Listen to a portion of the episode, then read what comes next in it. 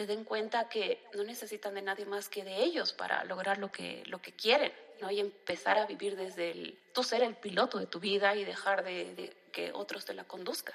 Esa es mi meta final, o sea, que la gente logre eso. Desnuda. Lengua desnuda. Lengua desnuda. Lengua desnuda. Te cuento que yo todo el tiempo que tú posteas tus tarjetas de Los Ángeles, tus cartitas, y siempre hago. ¿Y qué tal? Hoy día me ha salido la, la primera. La primera es la que me llamó la atención, que era, un- era como un corazón, como mm, medio, era el más místico de los tres. Había la del medio tenía rojo y el otro. Y el, claro, el primero me llamó. Ajá, Siempre que veo, hago. Siempre leo, ¿no? Mi mensaje de Los Ángeles. claro. Es bien lindo, me encanta. Me Gracias. encanta. ¿Cómo, ¿Cómo piensas en eso? Mira, eso nace de una canalización. O sea, antes de hacer las tarjetas, o sea, Oh. las cartitas, hago una meditación y luego eh, casi cada día canalizo un mensaje. Pero los lunes Oh. canalizo tres mensajes distintos. Entonces, escribo los, los mensajes que recibo. Y esos son los que posteo.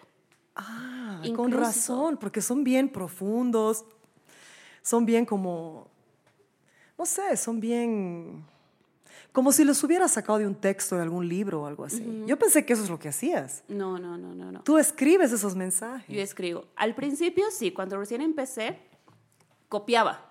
Claro. de libros, así, "Ay, esta frase me gusta, voy a poner, no sé qué. Pero ahora es como que siento la necesidad de transmitir eso. Y a veces canalizo como que varios mensajes, pero hay algunos que siento que, que no, que no van para ahí. Claro. Entonces es como ya elijo este, este, incluso las imágenes también, o sea, a veces siento como que, no, ahora tienes que poner una, lima, una flor, este, no un arco iris. Hay algo, digamos, algo que me llama a usar la imagen que voy a usar.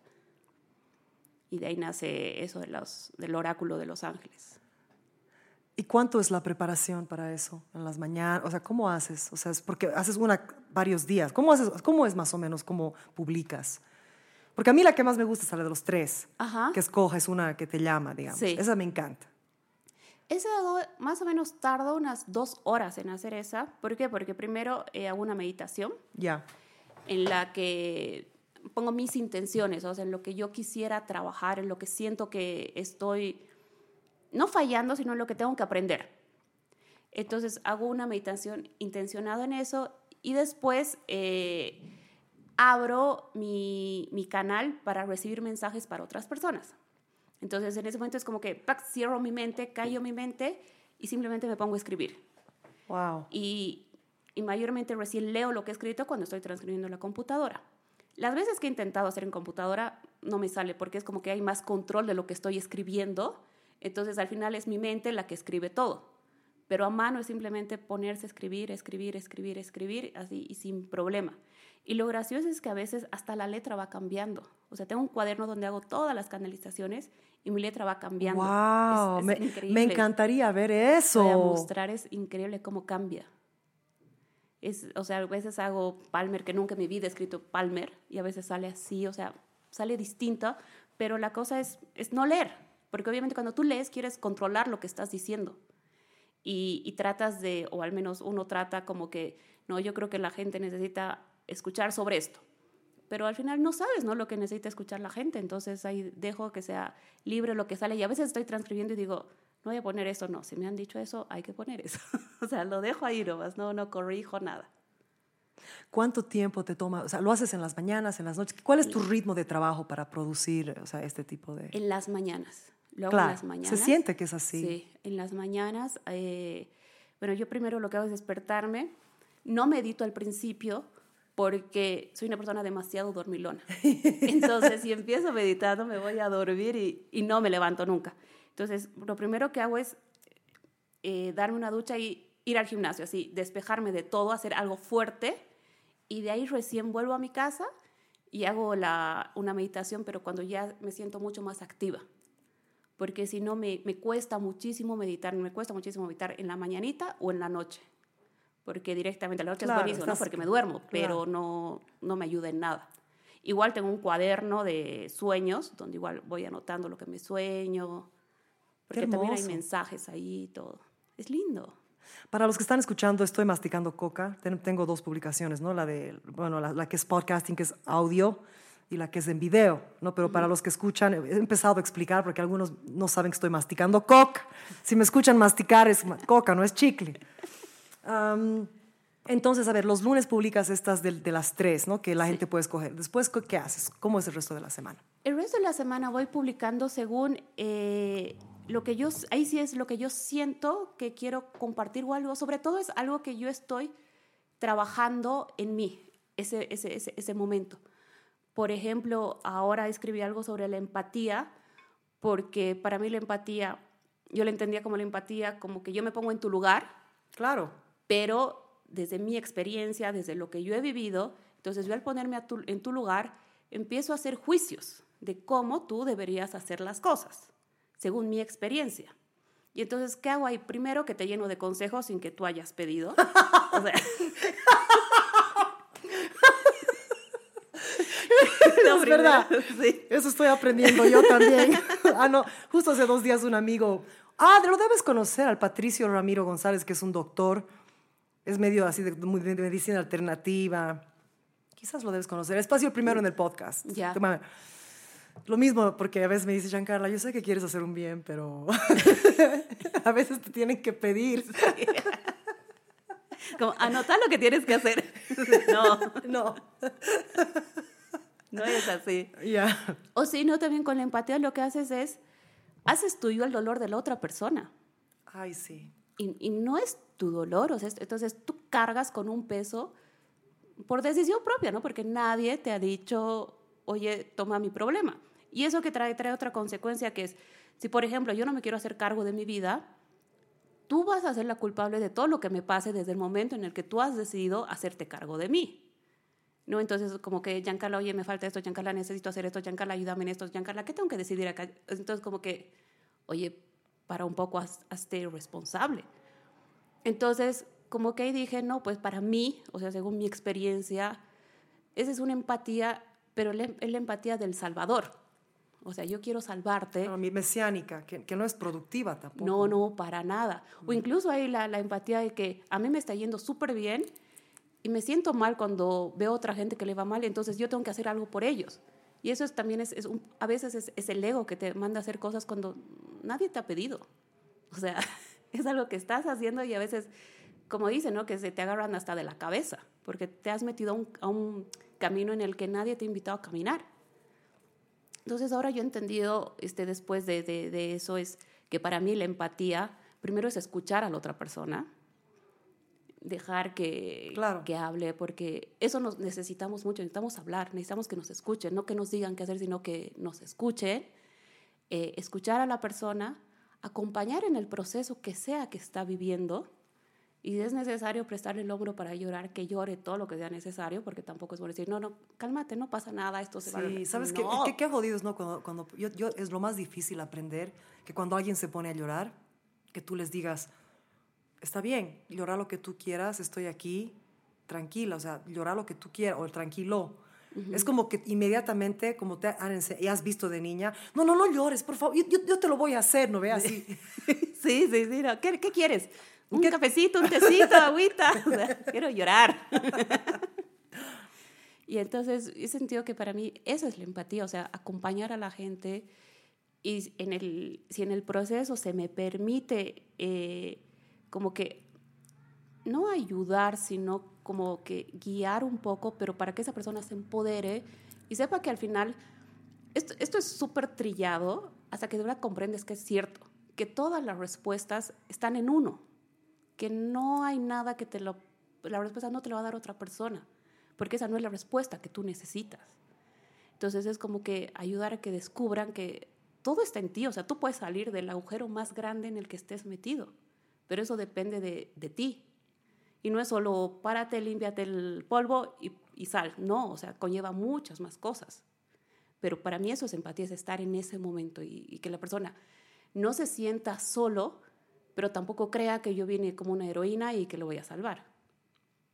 Entonces, bueno, como decía al principio, de ahí viene, los posts van según lo que, lo que pienso ese día, o sea, lo que creo que necesito hablar, porque igual últimamente estoy hablando mucho sobre miedos, creencias.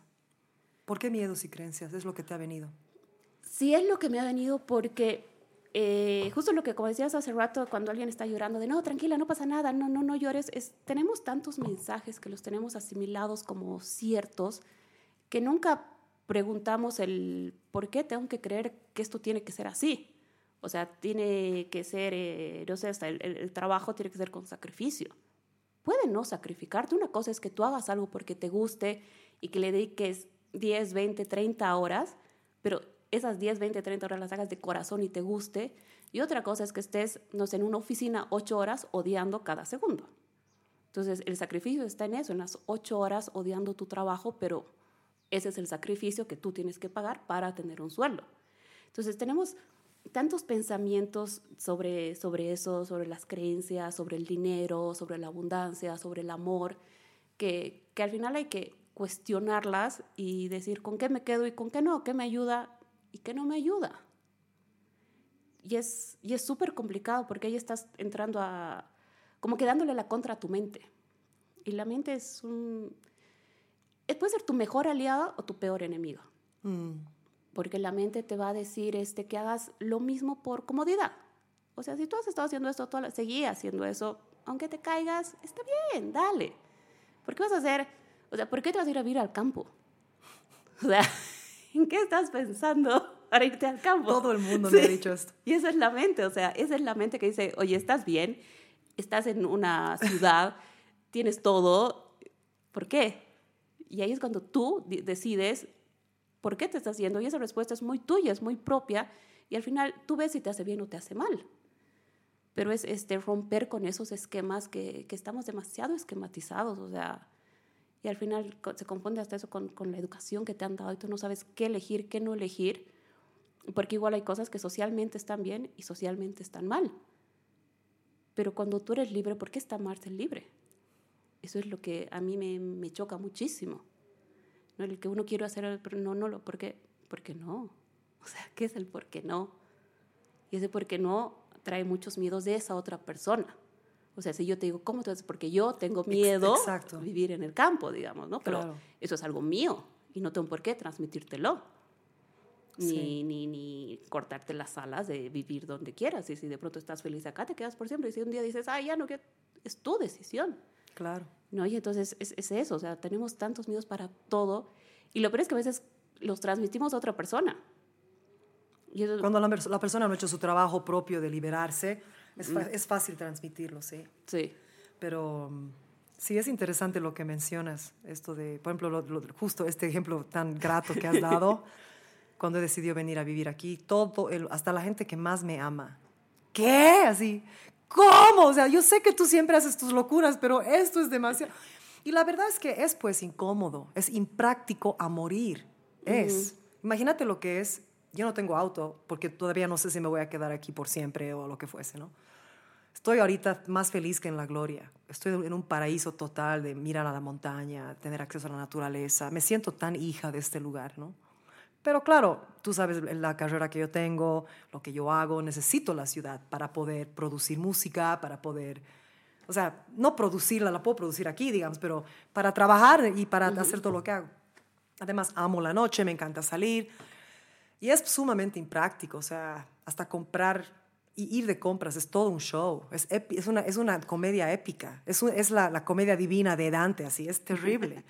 y si compro demasiado, las motos que me suben no pueden caer. O sea, es, es como que es complicado, es complicado. ¿no? Ya, digamos, a veces tengo que prestarme la- la- el departamento de una tía o de otro primo para quedarme en la ciudad, para si, si me voy a ter- terminar de cantar, voy a terminar, digamos, 11, 12, 1 claro. para llegar aquí es muy raro el taxi que quiera traerte hasta aquí, es carísimo. Pero me acoplo, o sea, ¿sabes qué? He ido cambiando.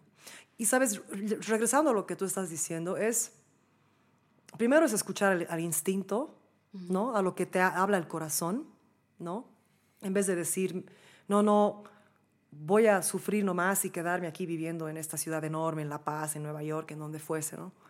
quiero ir al campo, o sea, quiero vivir allá, o sea, pero, pero me da miedo escuchar a mi corazón, entonces voy a escuchar a mi cabeza que me dice que me da miedo, ¿no? Am, pero es como que, regresando a lo que, a la que tú estás diciendo, esta cuestión de tener miedo y de inculcar miedo, ¿de dónde crees que, ¿Por qué crees que es tan constante en nuestra, en nuestra sociedad, tan presente de tantas cosas?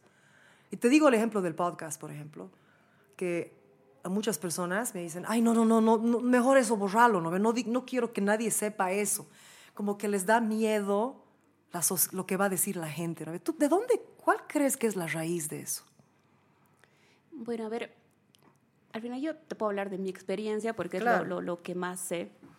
Eh, yo durante mucho tiempo tenía, mi mayor miedo era conocerme a mí misma, porque según yo tenía escondido pues al, al peor monstruo que había en el mundo. Se- eh, ¿Por qué? Porque desde pequeña me decían, eh, bueno, yo tengo tres hermanos, pero con el mayor era, él era bueno, yo era la mala. Él, o sea, yo siempre he sido el, el lado oscuro de la familia, por decir algo.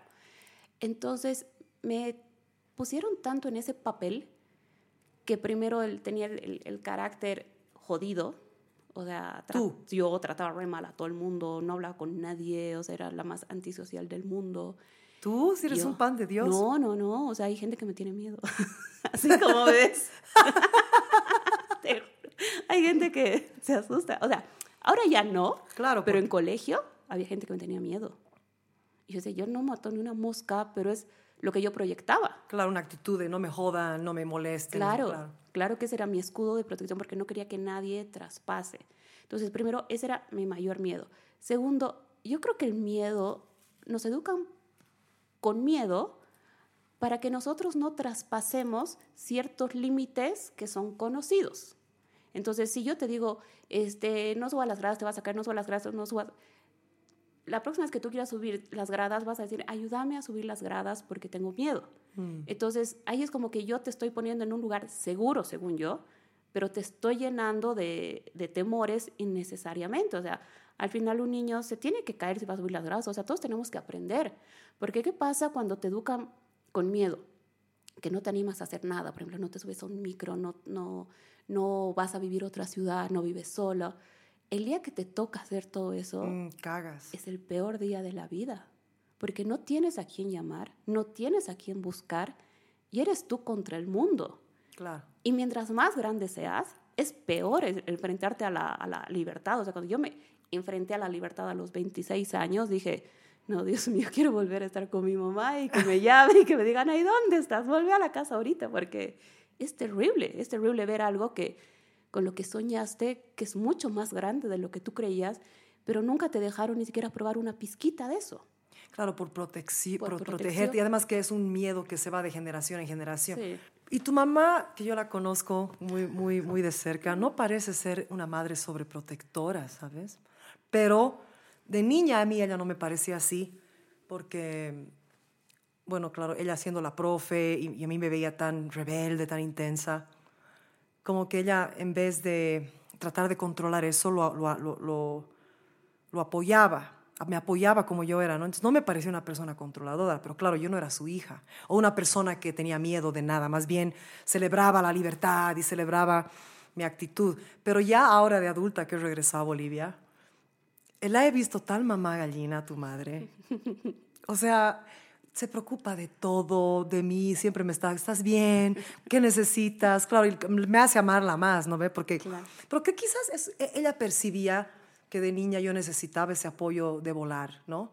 Y ahora ella percibe, porque es muy perceptiva tu madre, que yo necesito ese amor de gallina, ¿no? De mamá gallina, ¿no? Entonces ella... Pero es interesante, yo nunca pensé que ella era así contigo o con tus hermanos, así protectora, así como mamá gallina, ¿no? Tan fiera que es tu madre, todo el mundo le tiembla. Sí, o sea, yo, yo me acuerdo que igual, o sea, yo tenía amigos en tu colegio que me decían, ay, qué lindo, yo quisiera que tu mamá sea mi mamá, yo, yo quisiera que la tuya sea mi mamá. o sea, porque, obvio, mi mamá contigo es, es otra cosa, es maravillosa. ¿Por Claro. qué? Porque no te tiene que educar, no te tiene que cuidar, no, no tiene que hacer nada. claro. ¿no? O sea, mientras que conmigo es otra cosa. Entonces yo escuchaba lo que decía y decía, y tu hija, no, tú eres otra cosa. Contigo es diferente porque, obviamente, hay- es esa protección, ¿no? O sea, si le pasa algo a mi hija, es ese miedo que puede tener. Decían eso de mi abuela. Tu madre piensa que mi abuela era un ángel. Ajá. Y yo le decía, tú no tienes idea lo que era mi abuela, Carola, a tu mamá. O sea, mi abuela era una, era una, ay Dios mío, era de terrible. Y todo el mundo afuera Qué dulce, doña Norita, qué buena. Y si, si, si supieran lo que es cuando nos cría. Es tremenda. Oye, a ver, estudiaste en España. Contame de tu tiempo en España. Pero me fui a España a los 26 años a hacer una maestría ¿En? en comunicación estratégica. O sea, yo primero estudié diseño gráfico y trabajé en agencias de publicidad En, en Cochabamba. en Cochabamba y en Santa Cruz. O sea, antes de irme a España, eh, como dijimos que mi mamá es una mamá gallina, yo necesitaba cortar el cordón umbilical paso a paso. ¿De cómo sabías? Los- no lo hiciste conscientemente. No, no, no, no, no. O sea, yo tenía en mi cabeza que quería irme a hacer una maestría a España. Entonces dije, no, si me voy, no sé, el próximo año va a ser muy duro para mi mamá y también para mí, ¿no? Porque yo igual tenía que aprender muchas cosas que no sabía. O sea, no sabía subirme un micro, nunca lo había hecho. No sabía cómo se iba a pagar al banco la luz, ¿No, no sabías subirte un micro? no, porque nunca lo había hecho. Porque mis papás siempre me llevaban de aquí para allá. Claro. Nunca he ido al banco a pagar nada.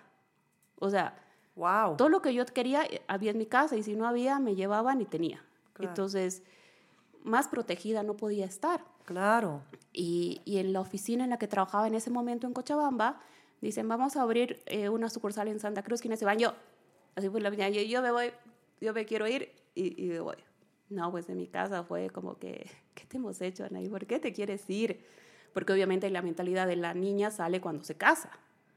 Y yo Claro. era, o sea, yo soy la del medio y fui la Eres la primera única en irme. mujer, La única además. mujer y fue la, fui la primera en irme. Entonces me fui a Santa Cruz, dos años. ¿Cómo fue eso? Llegar a Santa Cruz, tan linda esa ciudad y tan intensa. Sí, es linda. Al principio me costó mucho porque como vivía en una burbuja, entonces ir a conocer gente, hace que ser yo la que tenía que hablar, era terrible, terrible. Y encima, eh, a la oficina que fui la cerraron a los tres meses porque no funcionó. Entonces yo dije, no pienso volver a Cochabamba y decir, nada funcionó, vuelvo con mis papás. Y durante dos meses, eh, bueno, llega, mis papás, me ayudaron a moblar un departamento y mi papá me compró así lleno el refrigerador y la despensa. Eso fue mi comida durante dos meses, porque como a mí me había, o sea, habían cerrado esa empresa porque no tenían dinero, entonces no me pagaron el sueldo. Y yo dije, si les llamo a mis papás y les digo, necesito plata, me van a decir, volvé. Yo no voy a volver. Incluso tengo una anécdota con un amigo que él, todos los domingos me decía, Ana, ya te invito a almorzar. Hoy vas a comer bien, porque ¿qué has comido en la semana? Galletas dulces, galletas saladas. O sea, era lo único que comía, pero decía, no, no, o sea, voy a- claro, me voy, me- así va a ser. Claro, tengo que demostrar que puedo. O sea, no puede ser que el primer problema recurra a mis papás. Y esto mis papás se enteraron muchos años después, sí, pues ¿no? yo sé, yo O sé. sea, o sea, no puede ser que Tu recurra a ellos. Sí. Tu pobre madre. Desde cómo vivía. Bien. Y, y justo ya cuando no tenía nada, aparece un trabajo. ya. Me dicen, Anaí, están buscando diseñador gráfico acá, presentate. En Santa Me- Cruz en también. Santa Cruz, sí. Era una de las agencias más grandes, me presento, todo súper bien. El único problema era que nadie sabía que iban a contratar a alguien. Entonces, el lunes cuando fui a trabajar, entonces, ¿tú quién eres? Yo soy la nueva diseñadora. No tenía ni computadora. Así, ya, "A- armémosle un, en- me pusieron así un, un estantito, sentate aquí hasta mientras. o sea, pero ¿por qué han pedido a alguien si no necesita a nadie? Y era terrible porque todos eran mayores que yo. Claro. Eh, al otro, en la otra empresa conocía a todos, aquí no conocía a nadie. Entonces eran cubículos y yo me acuerdo que todos ellos se paraban a hablar porque no se veían. Entonces yo decía, ya ahí, un, dos, tres, parate. Ya- Me tenía que animar a hablar, o sea, no era como que entraba a la charla, o sea, ya a la cuenta de tres vas a decir esto, digamos. Me paraba y todos se sentaban. Miércoles. Me sentaba así, así, dos meses. Hasta ¿Por que qué ya- se sentaban? según ellos, cuando les dije, no se daban cuenta que lo hacían. Y luego, como que pensando, digo, eh, yo he trabajado muchísimo en mi voz porque mi voz es suave y antes era muchísimo más suave. Entonces no me escuchaban, pues. No era por malo, simplemente no me escuchaban. Entonces pensaban que yo me paraba para escucharlos. Ah, Entonces, si se sentaban de nuevo, pero yo eso sentía como que no querían hablar conmigo, como que yo les incomodaba. Entonces era como cada día era ir y luchar para, no, Anaí, tú tienes que estar aquí fuerte, no sé qué. Un día mi jefe me llama y me dice, Anaí, ¿cómo te ves de aquí a cinco años? ¿Te ves siendo diseñadora? Yo, no, la verdad no. qué te voy a mentir? Le dije, no. ¿De no". verdad? Sí, tal cual. ¿Pero qué pasó? ¿Acaso desde, cuándo empezaste a sentir eso? Desde que me preguntó, Oh. porque me dijo, Ah, no, ah, ya no era como que lo tenías por adentro. no, no, no, no. O sea, porque yo quería irme a España a estudiar, pero no sabía qué. O sea, aún no sabía qué. Entonces me dice, como tal y tal y tal, de los otros diseñadores, y le digo, no, la verdad no. O sea, yo no quiero ser una persona que esté tras un escritorio, creo quiero que me conozcan de alguna manera. Entonces, no, no me veo como diseñadora. Me dice, entonces ve qué vas a hacer. Porque no quiero que estés trabajando acá y que no estés feliz en tu trabajo. Y dije, bueno, empecé a buscar, encontré una, bueno, el viaje a España también tiene su historia, el por qué fui, porque siempre fui muy enamoradiza y fui por un chico A, a España. a España. Ya, pero ya, ya. Pero gracias a Dios encontré la maestría, Claro, porque eso murió el día que llegué al aeropuerto. claro. Pero igual, igual que en Santa Cruz dije, igual me voy a quedar, no me importa. Yo he dicho que voy a estudiar en España y me quedo. Bueno, encuentro la maestría, renuncié a mi trabajo sin que me hayan aceptado, O sea, tú estabas con este chico de- en España de lejos, de lejos. desde Santa Cruz. Sí, Ya, ya, ya. a él lo conocía. O sea, perdón, porque siempre junto historias. No, está bien, no, no importa. A él lo conocí hace, era mi mejor amigo, o sea, no era alguien que conocí online. Claro, era un, una sí, persona era muy boliviana. amigo mío, boliviano, que él vivía allá ya muchos años.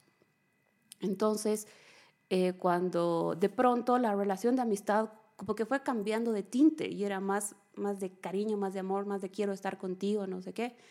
Eh, entonces digo, no, pues me voy, o sea, yo quiero irme a España, me voy. Encontré una maestría en la ciudad cercana a la que él vivía, dos horas de donde él vivía. Entonces, todo está perfecto renuncio a mi trabajo antes de que me den la carta, porque hay cosas en las que yo he estado segura. O sea, no me preguntes por qué, pero yo sabía que me iba a ir a España a estudiar. Entonces digo, no, a ver, mi maestría empieza en octubre, me voy a ir en junio porque necesito hacer mis papeles y despedidas y mis amigos, entonces tomarme un tiempo de descanso. Y me acuerdo que llevo a Cocha y mi papá y mamá me dicen, ¿y dónde está tu carta? ¿Qué carta de la universidad? Ah, me olvidó en Santa Cruz. o sea, no les voy a decir, no, me han aceptado, yo he renunciado porque, según yo, ya estoy allá. y, y llega la carta, me llama la administradora en septiembre, más o menos, yo ya estaba tres meses feliz en Cocha y me dice, eh, Ana, llega una carta para ti que dice que es urgente. ¿Me la puede leer? Sí. Ah, súper, gracias. Mándemela acá, no sé qué ya.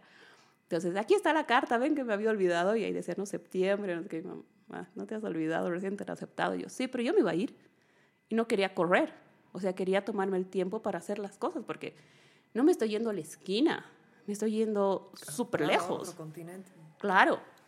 Y ahí, bueno, hicimos todos los documentos, llegué un mes tarde a la maestría porque no salía la visa. Ay, Sí, llego a- directo a clases, o sea, ya todos amigos, todos se conocían y, y los españoles son, pues tienen un carácter muy especial. O sea, yo ahorita entiendo el, el que mi alma haya elegido ir allá porque era, Anaí, tienes que levantar tu voz, tienes que no, hacerte Son escuchar. intensos los españoles. Sí. Son torpes cuando Son hablan. torpes. Yo que soy bien intensa cuando hablo, en España me he quedado así. Así, porque además no son dulces, no tienen ese misky, no es como que ¡ah! Así todo es ladrarte. Todos te gritan. quieren. Sí. Ese es amor. Pero nosotros no entendemos eso. No. O sea, a mí hasta me decían, pierdes tu tiempo diciendo por favor. Pero, así, Gracias. ¿Me puedes dar un café por favor? Ah, me lo lanzaban, ¿no? Gracias, señor. Como los neoyorquinos. Sí, no, terrible. Entonces llegué allá, llegué a Salamanca, ciudad netamente estudiantil, y, y no, pues, o sea, todo era fiesta, juerga y jarana todos los días, o sea, todos estudiantes, obviamente nadie vivía con papás ni nada, y ahí fue cuando yo probé lo que era la libertad, y dije, qué jodido. O sea, una vez, eh, en ese tiempo yo tenía problemas con el alcohol jodidos, no sabía dónde vivía.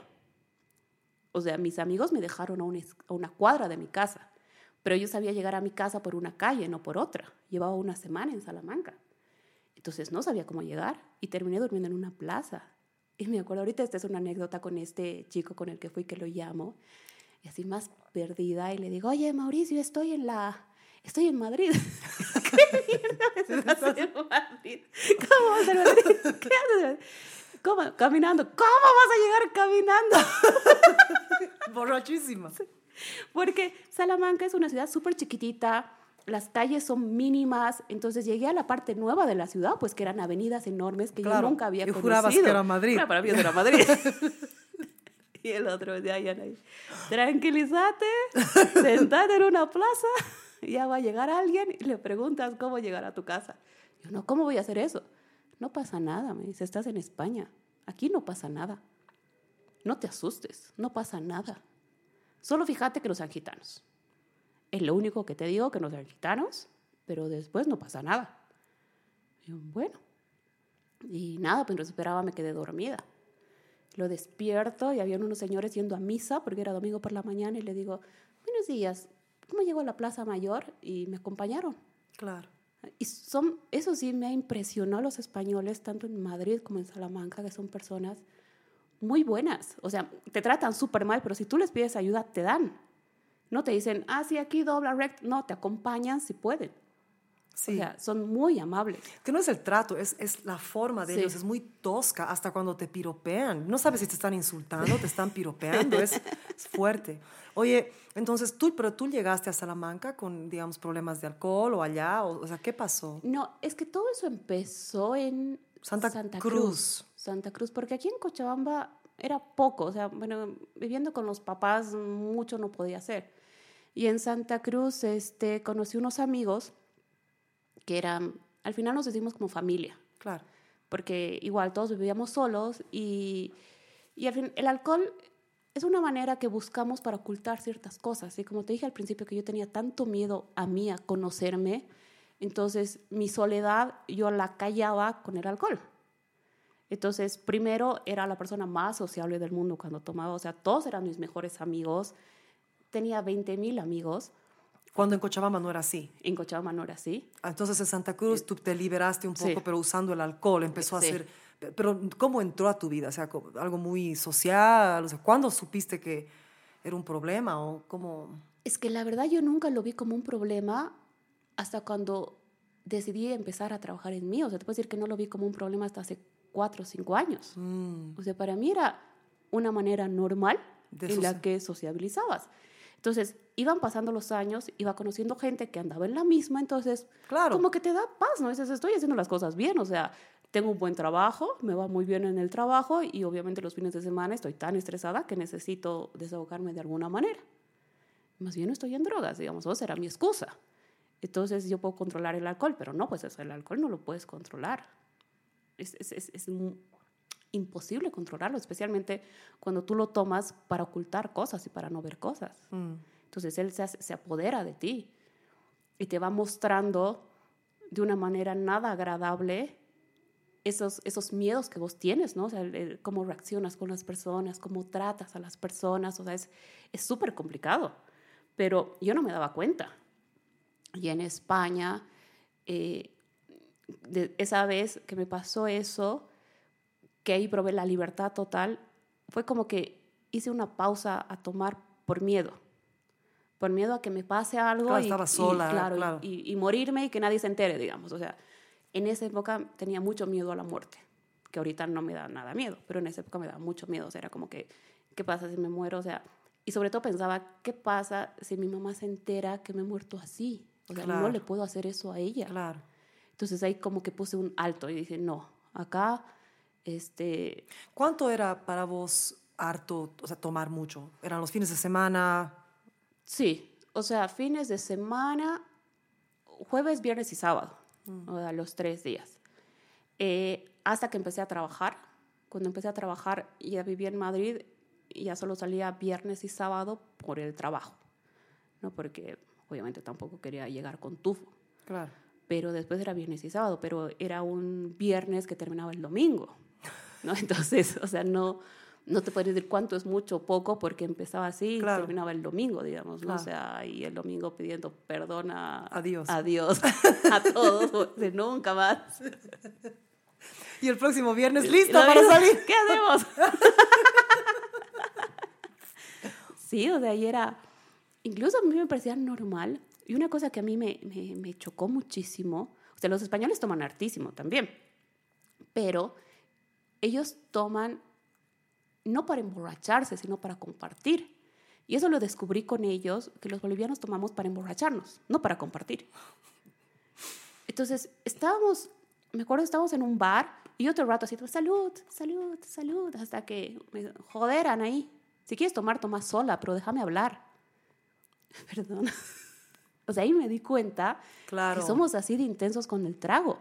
Porque más bien acá, llego acá y, y estoy tomando, no invito, es como que, ¿por qué no invitas? Porque estás hablando.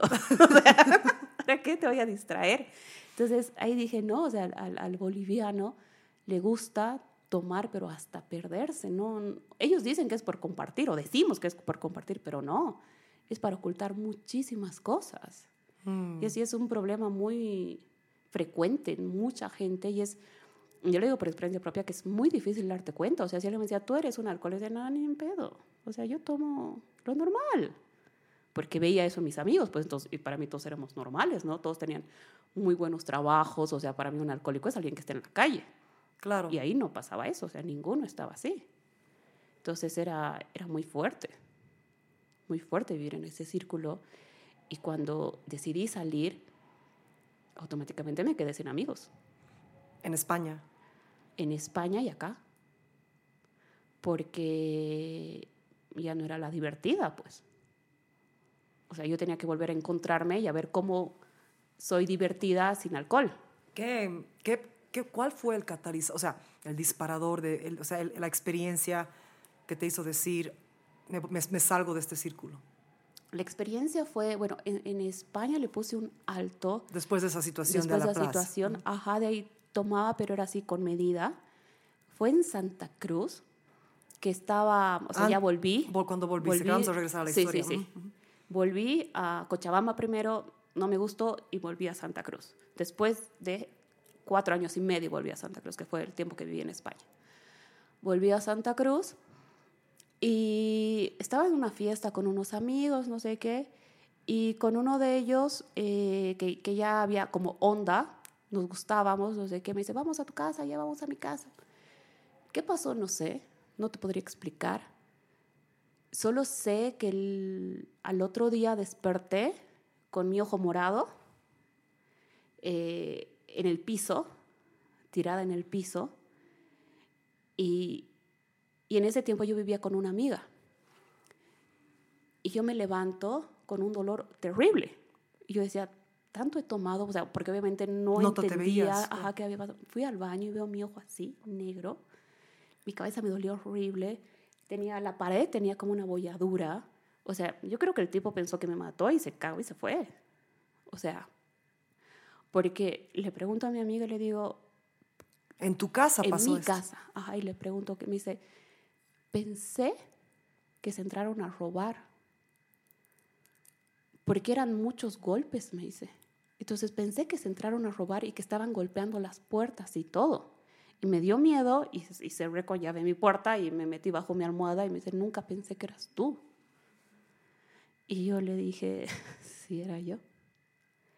Y dice, ¿por qué no dijiste nada? Es que tal vez dije, tal vez grité, tal vez pedí ayuda, pero eso no lo vamos a saber. O sea, si vos no te acuerdas que estabas durmiendo al lado, ¿cómo me voy a acordar yo? Y ahí, cuando, y ahí fue cuando dije, he tenido muchos ángeles durante mucho tiempo, pero, pero no puedo seguir en estas. O sea, O sea, el tipo, y al final des- descubriste qué pasó. O sea, él simplemente, con la droga, que quizás estaba borracho o drogado con algo y se rayó, o no sabes. O sea, lo que yo asumo fue que al final no quise acostarme con él.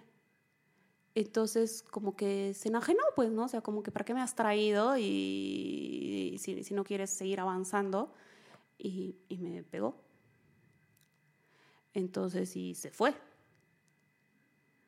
Porque mi amiga dice, escuché un golpe fuerte, luego escuché la puerta y dije, ay, qué bien, ya se han ido. Claro, seguro al, al empujarte así de fuerte y te, te vio tirar tirada en el piso, se asustó y se fue, Sí, digamos. Como, Sí. Y yo lo llamé como dos, tres veces. Nunca me contestó el teléfono, obviamente. O sea, pero primero era, ¿qué ha pasado? O sea, quería armar ese rompecabezas que ha Claro, si pasado. no o te sea, acordabas de nada. Claro, o sea, no es una persona desconocida, es alguien que conozco hace mucho tiempo, o sea, ¿qué ha En pasado? Santa Cruz. En Santa Cruz, o sea, ¿qué ha pasado? Y, y el chico nunca, o sea, nunca me contestó, nunca Nunca lo viste en la calle ni nada. Lo vi en la calle eh, dos veces, las dos veces cruzó de acera, o sea, ni siquiera se acercó a saludarme, cruzó de acera y, y nunca más, o sea, y es algo que Y nunca quisiste hacer nada. Bueno, no tenías tampoco cómo comprobar nada, ¿no? no, no tenía cómo comprobar nada. Y aparte en ese momento, eh, a las personas que, que conté como que necesito hacer algo, era como que, ¿Para qué te has expuesto? sí, ¿para qué tomas? Si no hubieses tomado no te hubiera pasado eso. Y aparte, ¿por qué lo vas a denunciar si es nuestro amigo? Entonces era, o sea, por eso ahora cuando alguien dice, ¿por qué no denuncian? Es bien jodido denunciar. O sea, yo de verdad admiro a las chicas que agarran y dicen, ¿sabes qué? No me importa, te denuncio. Porque no solo estás yendo contra esa persona, estás yendo contra toda la sociedad. Y si en el medio habías tomado, incluso tu círculo de seguridad son los que primero te cuestionan. Y siempre, siempre tú te lo has buscado. O sea, ¿por qué lo has llevado a tu casa? O quizás, claro, quizás te veían tomar y estaban juzgándote por medio de la, del alcohol en vez de entender que al final estés borracha, drogada, hasta aunque te desnudes, nadie tiene derecho de golpearte. Y ojo que yo no soy preponente del Me Too Movement, ni, ni creo que las mujeres somos víctimas, ni creo que está bien que se denuncie a los hombres por, por lo que se tiran un pedo, no se tiran un pedo. Yo no estoy... Pero también es muy importante ver el balance, ¿no? Que es, carajo, o sea si yo veo que mi amiga está borracha, ¿entiendes? Y que se va a ir con un tipo a la casa y le digo, por favor no vayas. Y me dice, no, porque estoy borracha. Y se va y el tipo la pega. Nunca voy a decirle pues, a mi amiga, oye, boluda, ¿para qué te has ido si estás borracha? Diría, o sea, ¿qué ha pasado? ¿Quién te ha pegado? ¿Por qué? Hagamos algo, iré a hablar con la persona. O sea, es, es eh, qué jodido. Claro, es eso, es ese, ese, ese, ese minuto o ese momento uno se siente así mínimo, ¿no? Y necesita que alguien te, o sea, te sientes mínimo, te sientes culpable, insignificante, es como que mi vida no vale ni una mierda, o sea, viene alguien y, y por suerte he caído bien. Te hiciste chequear tu cabeza y todo. Sí, Santa Cruz, no, sí. no, no, no ya. tenía nada. No ¿Tenías algo tenía- en tu cuerpo, golpes? o No, algo? solo, solo era eso. Entonces yo asumo que el golpe fue tan fuerte el, el que me dio en, en el ojo que hizo que me caiga y que me desmaye. Entonces ahí él se asustó y, y se fue. ¿Y tu ojo qué pasó? Eh, Estaba todo negro. O sea, gracias a Dios, yo, yo estoy operada de, de la vista, tengo unos anillos dentro del ojo, pero gracias a Dios no pasó nada más Estabas operada antes de eso. antes de eso. Wow. Entonces eh, no pasó nada más, pero era Claro, te asustó para. Claro.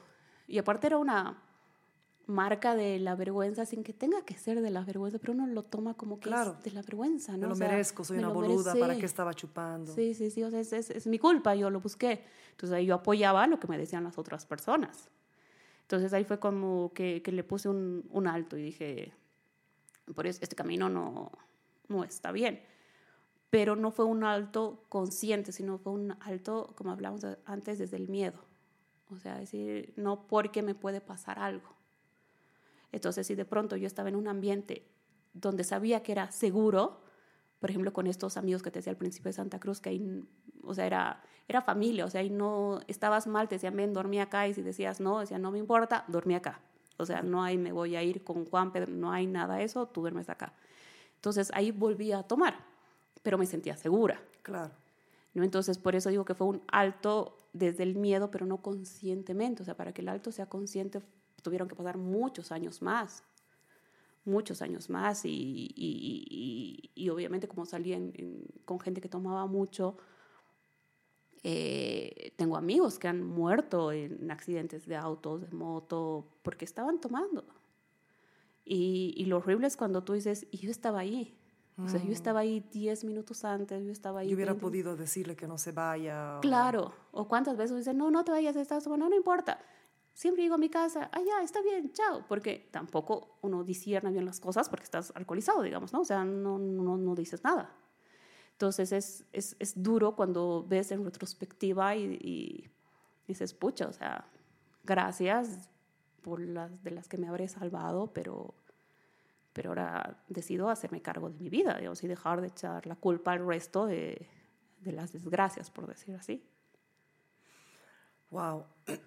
¿Qué otras, ¿Qué otras circunstancias? Tú has dicho que estuviste muchos ángeles a lo largo de tu vida, ¿no? Has compartido dos instancias donde te han dejado en esa plaza o te dejaron y caminaste a la plaza en Madrid.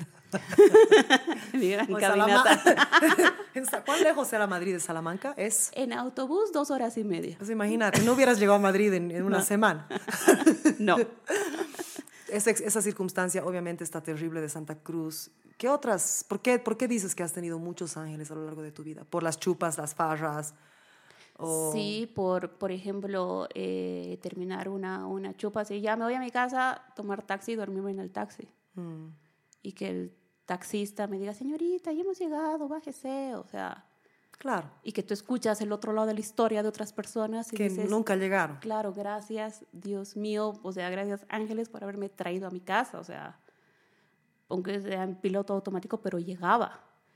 Y, y, y como esas he tenido así, así varias, digamos, incluso hasta de bajarme de un auto y que luego el auto se choque, o sea, y yo bajarme así porque, no, estás histérica, me bajo, y luego un choque así, o sea, gracias a Dios no fue fatal, pero es como que mis ángeles me han sacado de muchas situaciones que tal vez las tenía que vivir para aprender cosas, ¿no? O sea, y, y lo- obviamente lo primero que hice fue sentirme una víctima de la sociedad y, y ponerme el, el Me Too y los hombres son una mierda y pobres de nosotras las mujeres que vienen, nos violan, nos pegan y hacen lo que quieren con nosotros. ¿Cuándo, ¿Cuándo te pusiste el Me Too?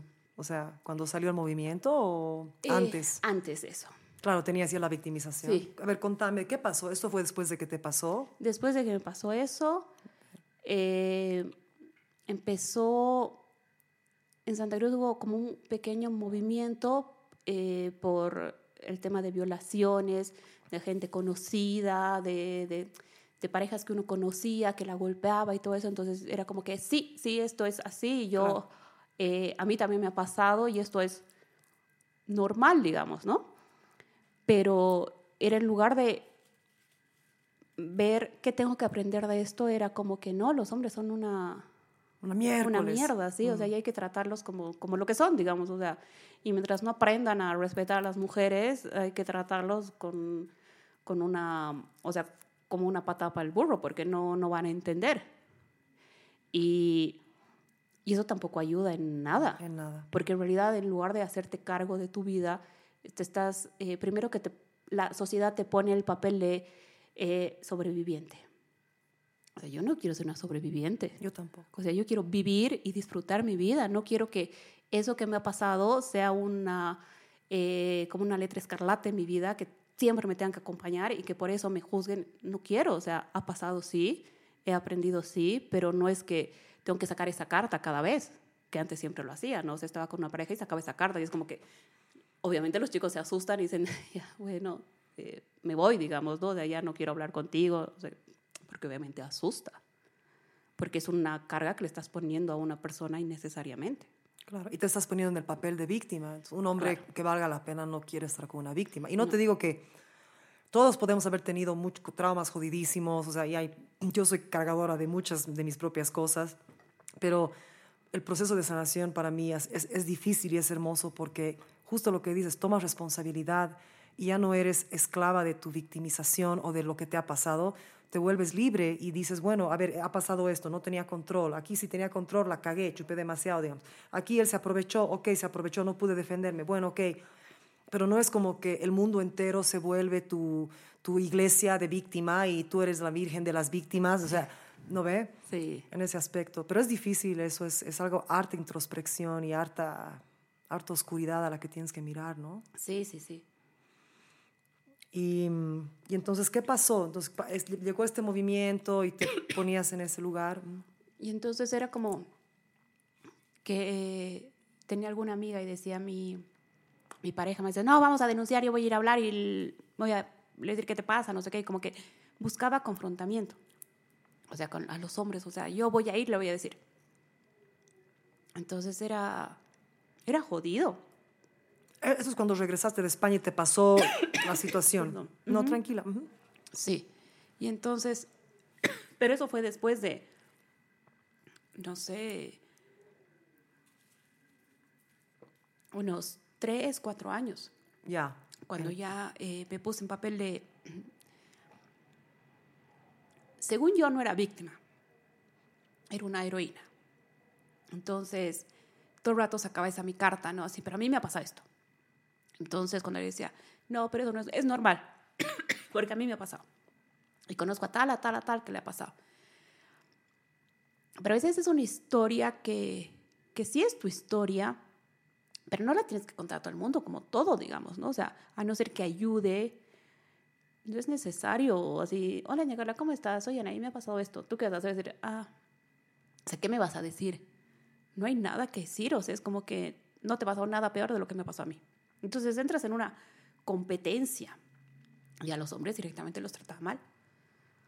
Los trataba súper mal. ¿Y qué atraía? A parejas súper violentas. Claro. Entonces, igual, tenía una pareja que era el colmo de violenta. Gracias a Dios nunca me pegó, pero pegó todas las paredes, pateó las puertas. Claro, te asustaba, te... Claro, y era un daño psicológico porque decía puras macanas. Incluso terminando con él tuve que cambiar de teléfono como cuatro o cinco veces. Porque conseguía mi número y seguía y llamaba o me mandaba mensajes. O sea, era muy fuerte. Hasta tenía miedo salir en Santa Cruz para no encontrarme con él.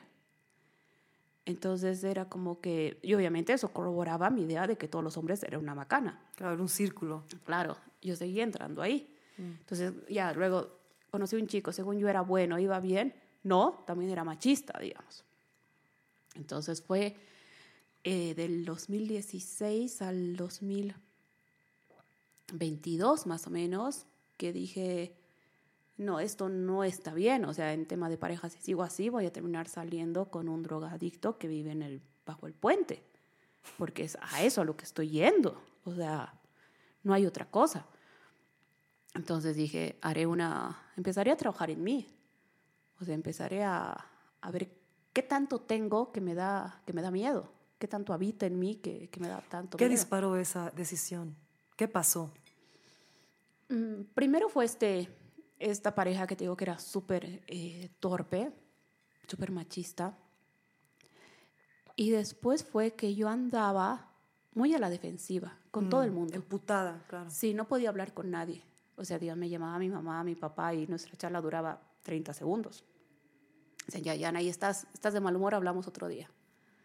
Con mis amigos era igual, o si no era, ¿qué vamos a hacer? Vamos a comer. No, vamos a tomar, vamos a... Entonces yo me estaba metiendo en un, en un camino que no era el más adecuado. Entonces incluso habían gente que, que ya había dejado de tomar, porque ya teníamos pues treinta y tantos años, o sea, ya, ya, incluso estaban casados con hijos y era como que no, no, no, o sea, páralo un poquito.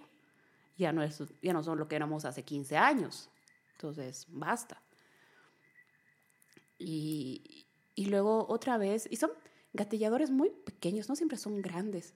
Otra vez salí con otro grupo de amigos y esa vez estaba súper mal el estómago y no quise tomar nada. Luego vi y dije, no.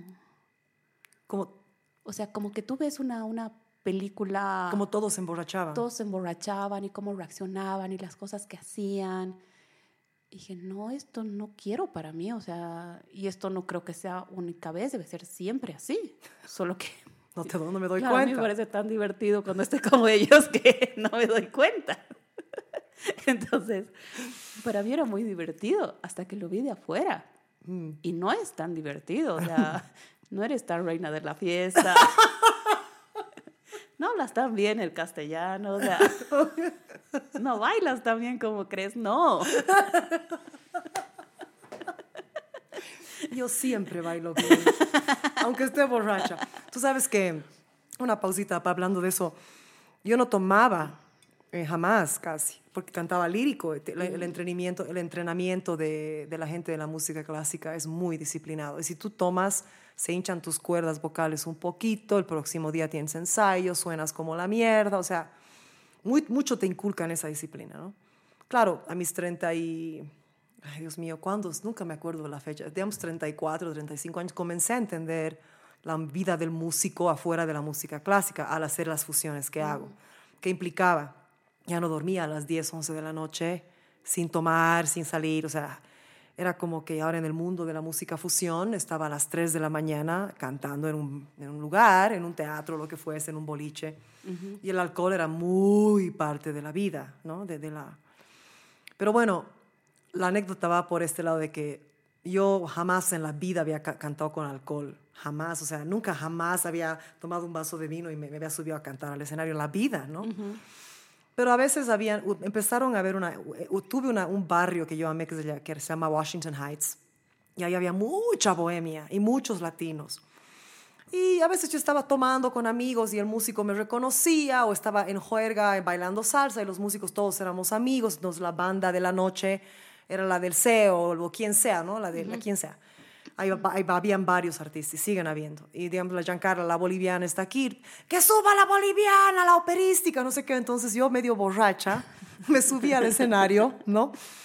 Y toda la gente estaba borracha y claro, y todo el mundo filmaba y según yo había bajado la diva intergaláctica a mezclar bachata con merengue, con bolero, con ópera, con todo y todo el mundo así sumamente así eh, eufórico y Claro, y me iba a mi casa y si estaba con una pareja, puta, eso es increíble, no sé qué, he sacado videos, ay, qué bello, qué hermoso, claro. Y el próximo día al despertar, dame tu teléfono. Ay, ¿sabes qué? Desafinado. Eh, un papelón para el nivel artístico al que yo quiero siempre estar, ¿te ubicas? Y he tenido varias experiencias con eso. Porque claro, dices, ah, bueno, esa vez ya, pues estaba muy demasiado borracha. La próxima voy a pensar más. No, pues que no puedes pensar, ¿no?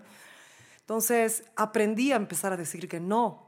Si yo estaba tomando con mis amigos, me, me invitaban, porque me, dio, me daba tanta vergüenza. Porque realmente, ¿cómo? O sea, te cambia totalmente. ¿Te, ubi- te ubicas? Entonces eso va con la historia, me has hecho reír, ¿no? Que realmente no bailas tan bien. Sí. No. Es, es, es terrible, o sea, y, y- y yo nunca he sido capaz de enfrentarme al día después. Ay, es terrible el día después. O sea, al, al- si había fotos o videos, no. O sea, a mí nadie me podía mostrar nada. O sea, yo vivía como que eso no sucedió. O sea, es más, yo antes usaba lentes de lunes a viernes. Entonces, esa era una persona y otra persona era la que no tenía lentes. La historia de tus ojos es fascinante. Vamos a entrar en eso después. Ya. Es una cosa impresionante, pero... Entonces, por eso decía, no, no era yo. No, no, no era yo. ¿Así decías? Sí.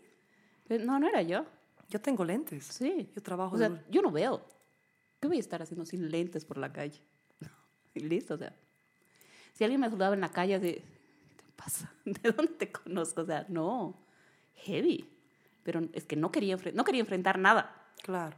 O sea, era como eh, todo lo que pasaba era súper volátil y no tenía por qué volver. O sea, nada tenía que por qué pasó ese rato y chao, digamos. Y odiaba los chats en los que, no sé, cumpleaños de tal persona y al día siguiente fotos yo me salía. Váyanse al diablo. O sea, yo no quiero saber qué he hecho ni qué. No. Nunca apagaba mi teléfono. O sea, lo único que decía, por si acaso estoy durmiendo en mi casa, no se preocupen, chao. Porque no quería enfrentarme a eso. Me daba mucho... Es que es jodido. Sí. Es jodido. Yo los videos, por ejemplo, esos de, de- cantar que a veces me mandaba la gente, empezaba a cantar ya medio desafinado. Decía, no, no, no, no puedo. La vergüenza te come viva. Qué jodido. Sí, no, era terrible. Entonces, eh, bueno, ¿y, y qué pasó entonces después de eso? Y después de eso, eh, el... O sea, la combinación de esta pareja muy violenta, después estas cositas, esos disparadores pequeñitos, de, ¿no? empecé a hacer, sin darme cuenta, eh, un trabajo de amor propio. Sin darme cuenta porque yo no sabía que estaba haciendo eso. O sea, porque lo único que yo tenía en mi mente era, si sigo así, lo como te dije hace rato, voy a terminar con alguien que vive bajo el puente. Entonces, y, y no por juzgar a esa persona, sino porque yo me voy a ir a eso, digamos. O sea, Claro. yo estoy encaminada a eso y, y- y- y no quiero eso.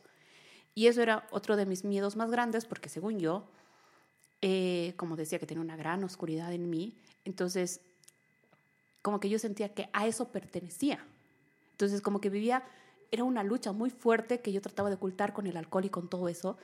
Y, y dije, no, o sea, necesito quererme, no sé cómo se hace eso, O sea, si alguien a mí me decía, ay, Anaí, qué linda eres así, gracias. O sea, ni gracias, era como que... No digas eso, o sea, no es necesario. ¿Qué quieres que te diga? ¿O qué quieres, digamos? Es como que necesitas que te haga un favor. Entonces yo no tenía amor propio. ¿Te creías no linda? No, para nada. Y esto venía... O sea, sí, no te creías linda. No, para Ah, nada. mm. Para nada, para nada, para nada. O sea, yo siempre me creí la amiga de la linda. O sea, siempre, mm, mis amigas siempre han sido súper lindas, entonces yo siempre era la amiga de la linda, o sea, la que conocían para conocerla a la linda. Entonces, cuando alguien venía a mí era como que, ¿qué te pasa? O sea, Claro. nada que ver. Y dije, tengo que empezar a amarme, o sea, a conocerme, a saber quién soy y, y- y descubrir quién soy, o sea, y, pero todo empezaba con, no sé, mirarme al espejo. Pero no, no leíste nada al respecto. no, no, no. Así de repente, de la Sí, nada. De la nada. Fue, o sea, si yo ya no quiero seguir aquí, tengo que Cambiar. Cambiar. Y tengo que empezar por mí. O sea, dejar de buscar afuera, empezar por mí. Entonces. eh, ¿Cuántos años tenías para esto? Ahí tenía, a ver, los 34 años, 35 años más o menos. Entonces no tengo que empezar este, por mí y, y- y trabajar en mí y, y- ahí fue como que me encerré ya también y ya no salía En Santa Cruz. en Santa Cruz. O sea, mis amigos decían, no, no quiero salir. O sea, me quedé en mi casa, veía tele. Pero eso fue una fusión entre trabajar en mí y deprimirme. Porque como no salía, no hacía nada, Y no tenías nadie que, que entienda lo que estabas viviendo. Eso es lo más jodido de... ¿Sería para vos Dark Night of the Soul? ¿Cómo se dice en español? La noche oscura del alma, que es el comienzo del despertar, que te saca la mierda. ¿Sería algo así? sí, Una, una pregunta que tengo, tú que estás estudiando mucho esto y todo. ¿Para ti tú crees que pueden existir varias noches oscuras del alma o pasa una sola vez cuando te despiertas? O...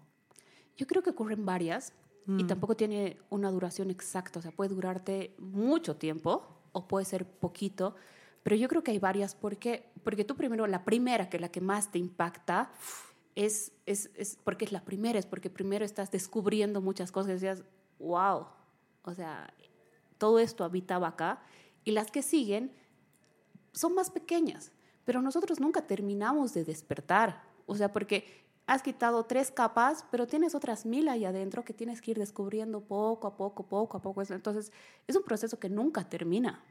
Nunca, no es como que ahí ahora estoy uno iluminado. Es imposible, porque tienes muchas cosas más por descubrir, pero vas avanzando y ya cada vez como que cuando caes en eso, primero que ya tienes más herramientas para poder entender qué pasa y no hundirte. Entonces, por eso yo, yo, yo creo que hay varios, pero ya sabes cómo salir. Ya no es ese, ese, ese primer golpe que dices, ¿y ahora qué hago acá? E, Es el primer golpe que te obliga a buscar literatura, buscar ayuda en otros lugares, ¿no? Ese primer golpe a mí me, me, me, me hizo encontrar a Louise Hay. Ese primer, em, que para los que no saben quién es, búsquenla. Louise Hay es la, la, sí, la, la primera que ha, una de las más capas, que ha tenido una vida horrenda y que ha podido vivir una vida hermosa, que ha ayudado a mucha gente, pero que es la primera que me habló a mí del amor propio. Pero era justamente en este momento de la, de la noche oscura del alma donde, en algún momento ya después te voy a contar, ¿no? Pero se juntaron tantas cosas horribles y me acuerdo estar sentada en mi sofá de Nueva York, me, habían, me acababan de operar mi mano, de, me hicieron un reemplazo de ligamentos porque tuve un accidente en una situación que la verdad medio tóxica, tú sabes, pero no era como que, no era lo que uno se imaginaría de que yo estaba borracha, o sea, er- fue una situación sí tóxica, ¿no? Pero igual, no importa, Eh, fue esto que, que al final no sabían si iba a ser, si, era mi piel o mi ligamento, acabó siendo mi ligamento, tenía que filmar un video musical, había puesto mucha plata en esto, no podía cancelar, no quería cancelar, hubiera podido hacerlo, pero decidí la carrera en vez de mi bienestar. Eh, mi abuela se murió, una pareja terrible, mi papá se muri- murió, mi, mi carrera estaba en crisis, o sea, mi, mi salud estaba por, por el piso. Yo me acuerdo salir de esta operación y estar sentada, echada, reclinada, con mi mano derecha, yo no podía moverla, cinco semanas no podía moverla. Todo hacía con mi mano izquierda. Y esto fue la primera semana al salir de la cirugía. Y sabes que era así como que no he llegado a ver a mi abuela morir. O sea, yo igual había pasado mucho tiempo con mi abuela de calidad, de calidad cuando ella todavía estaba bien, pero hubiera podido estar en Bolivia para acompañarla a transicionar. Y, mi, pareja me ha abandonado, me ha hecho esto, me ha hecho lo otro, me ha tratado no sé qué cosa. Mi carrera, ¿y ahora qué voy a hacer? Tanto dinero invertido. No, lo que importa es que yo haga este video. ¿Qué me importa mi mano? O sea, demonios en mi mente, la muerte de mi padre, o sea, un montón de cosas, ¿sabes? Y he dicho, tengo que buscar ayuda, necesito, es que no estoy bien. Y encima, claro, no podía moverme de mi departamento, no podía ir a ningún lado, ¿no? Porque me, me- me prohibieron mover mi mano. Claro. Y me acuerdo buscando en el teléfono así, y dije, las mismas huevadas del Face y de las mismas estupideces del Instagram. Y dije, quiero otra cosa, a ver, no sé, y empecé a buscar como el amor propio, así como tú, como amarme, dolor, o sea, tratando de, de investigar qué otros universos había fuera de mi carrera, mi obsesión con mi carrera, de mi dolor, de mi angustia, ¿no? Y sale una entrevista de no sé qué artista famosa, donde ella habla bien claramente de la Jennifer Lopez en realidad, que yo- a mí me encanta, ella me, me parece una ñata, yo la admiro mucho por su trabajo. Y mm, ella habló de un momento tremendamente depresivo en su vida. Claro que una, una, es que eso ayuda, eso ayuda cuando tú ves una persona que está tan en lo alto y es abierta de lo que ha vivido. Y ella habló de la depresión muy fuerte, la que tuvo, por qué. Una artista como ella, que está así súper famosa, te ubicas, que piensas que todo es perfecto en su vida. Y dijo, pero yo encontré un libro de esta grandiosa maestra que se llama Louise Hay. Y me, y me compré el libro y lo leí, y ella es pues, fanática de la Louise Hay. Yo dije, este libro tiene que ser muy intenso. Y agarré y empecé a buscar a Louise Hay en el YouTube, ¿no? Yo me acuerdo, claro, y echada así, hecha mierda en ese sofá de Nueva York, la encontré a Louise Hay y empecé a escucharla, pero mi corazón todavía no estaba listo para recibir la medicina de esta mujer, ¿no? Su, su- su sabiduría. Pero por lo, fue un principio, ¿no? Yo puedo decir que desde eso es donde comenzó esta búsqueda de cómo sanarme, ¿no? Que la vida me puso así en un lugar donde dije, puta, y ahora, o sea, y cargo toda esta rabia, toda esta furia de, de mi niñez que está irresuelta, que sale cuando pasa esto y esto y esto. Y yo no sé si está mal, pero me, me han dicho mis parejas o, ta- o tales amigas que está mal, pero yo no he querido ver que está mal. ¿Será que está mal? ¿Lo ve? Pero era, ha sido un momento sumamente solitario, ¿no? De descubrir esto y decir, mierda, y ahora. Y como tú, me encerré. No querías, creo que un año no he salido. O sea, salí a hacer cosas, pero a salir, a- no. Y mi carrera también estuvo pausada un año.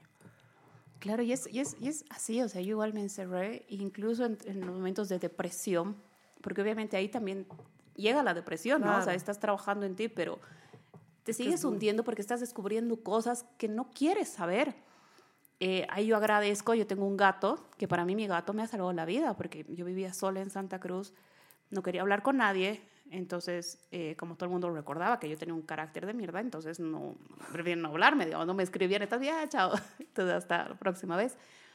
O sea, yo solo salía para comprar comida a mi gato y ya de paso me compraba algo, porque decía, o sea, no es, o sea, si yo me quiero morir, me muero, pero me parece injusto matar a mi gato. O sea, eso no puedo hacer. Entonces, él tiene que vivir, y para que él viva, yo tengo que vivir. Entonces era, ha, sido el, el- es- como el alma que ha llegado, el alma que ha llegado a mí y me ha ayudado a salir. Y, y eso es también súper gracioso porque yo antes de él odiaba a los gatos. Pero odiaba era de los que veía un gato y lo empujaba, lo pateaba, o sea, odiaba. Odiaba y les tenía miedo. Y de pronto este gato llegó a mí y no, pues somos inseparables, o sea, para mí ¿Cómo? es todo. Una pausa, ¿cómo llegó el gato a tu vida? Fue chistoso porque como yo estaba en este momento así depresivo, una amiga me dice, tú necesitas un gato. Digo, ¿cómo necesitar un gato si odio los gatos? Te hacer un gato, viene un gato. ¿Sabes que tengo un amigo que ha rescatado un gato, pero él se va a ir. Él eh, ya no quiere vivir en Santa Cruz, entonces tiene que regalar el gato y yo he dicho, ese gato es para ti. Y yo, no, anda a ver el gato. Al menos anda a ver a mi amigo, entonces me dice, no, ya que no vas a ir por el gato, anda por mi amigo, pero anda. Y yo, no, anda, ya, ya le he dicho y vas a ir. Yo, ya, bueno. Como tampoco sabía decir que no, yo, ya, bueno, voy a ir. Fui y, Y el gato me vio, era diminuto, y se subió a mis faldas y se echó. O sea, y, y el chico me dijo, él no hace eso, no es tan sociable. Entonces dije, no, entonces te he elegido yo, entonces yo me lo llevo.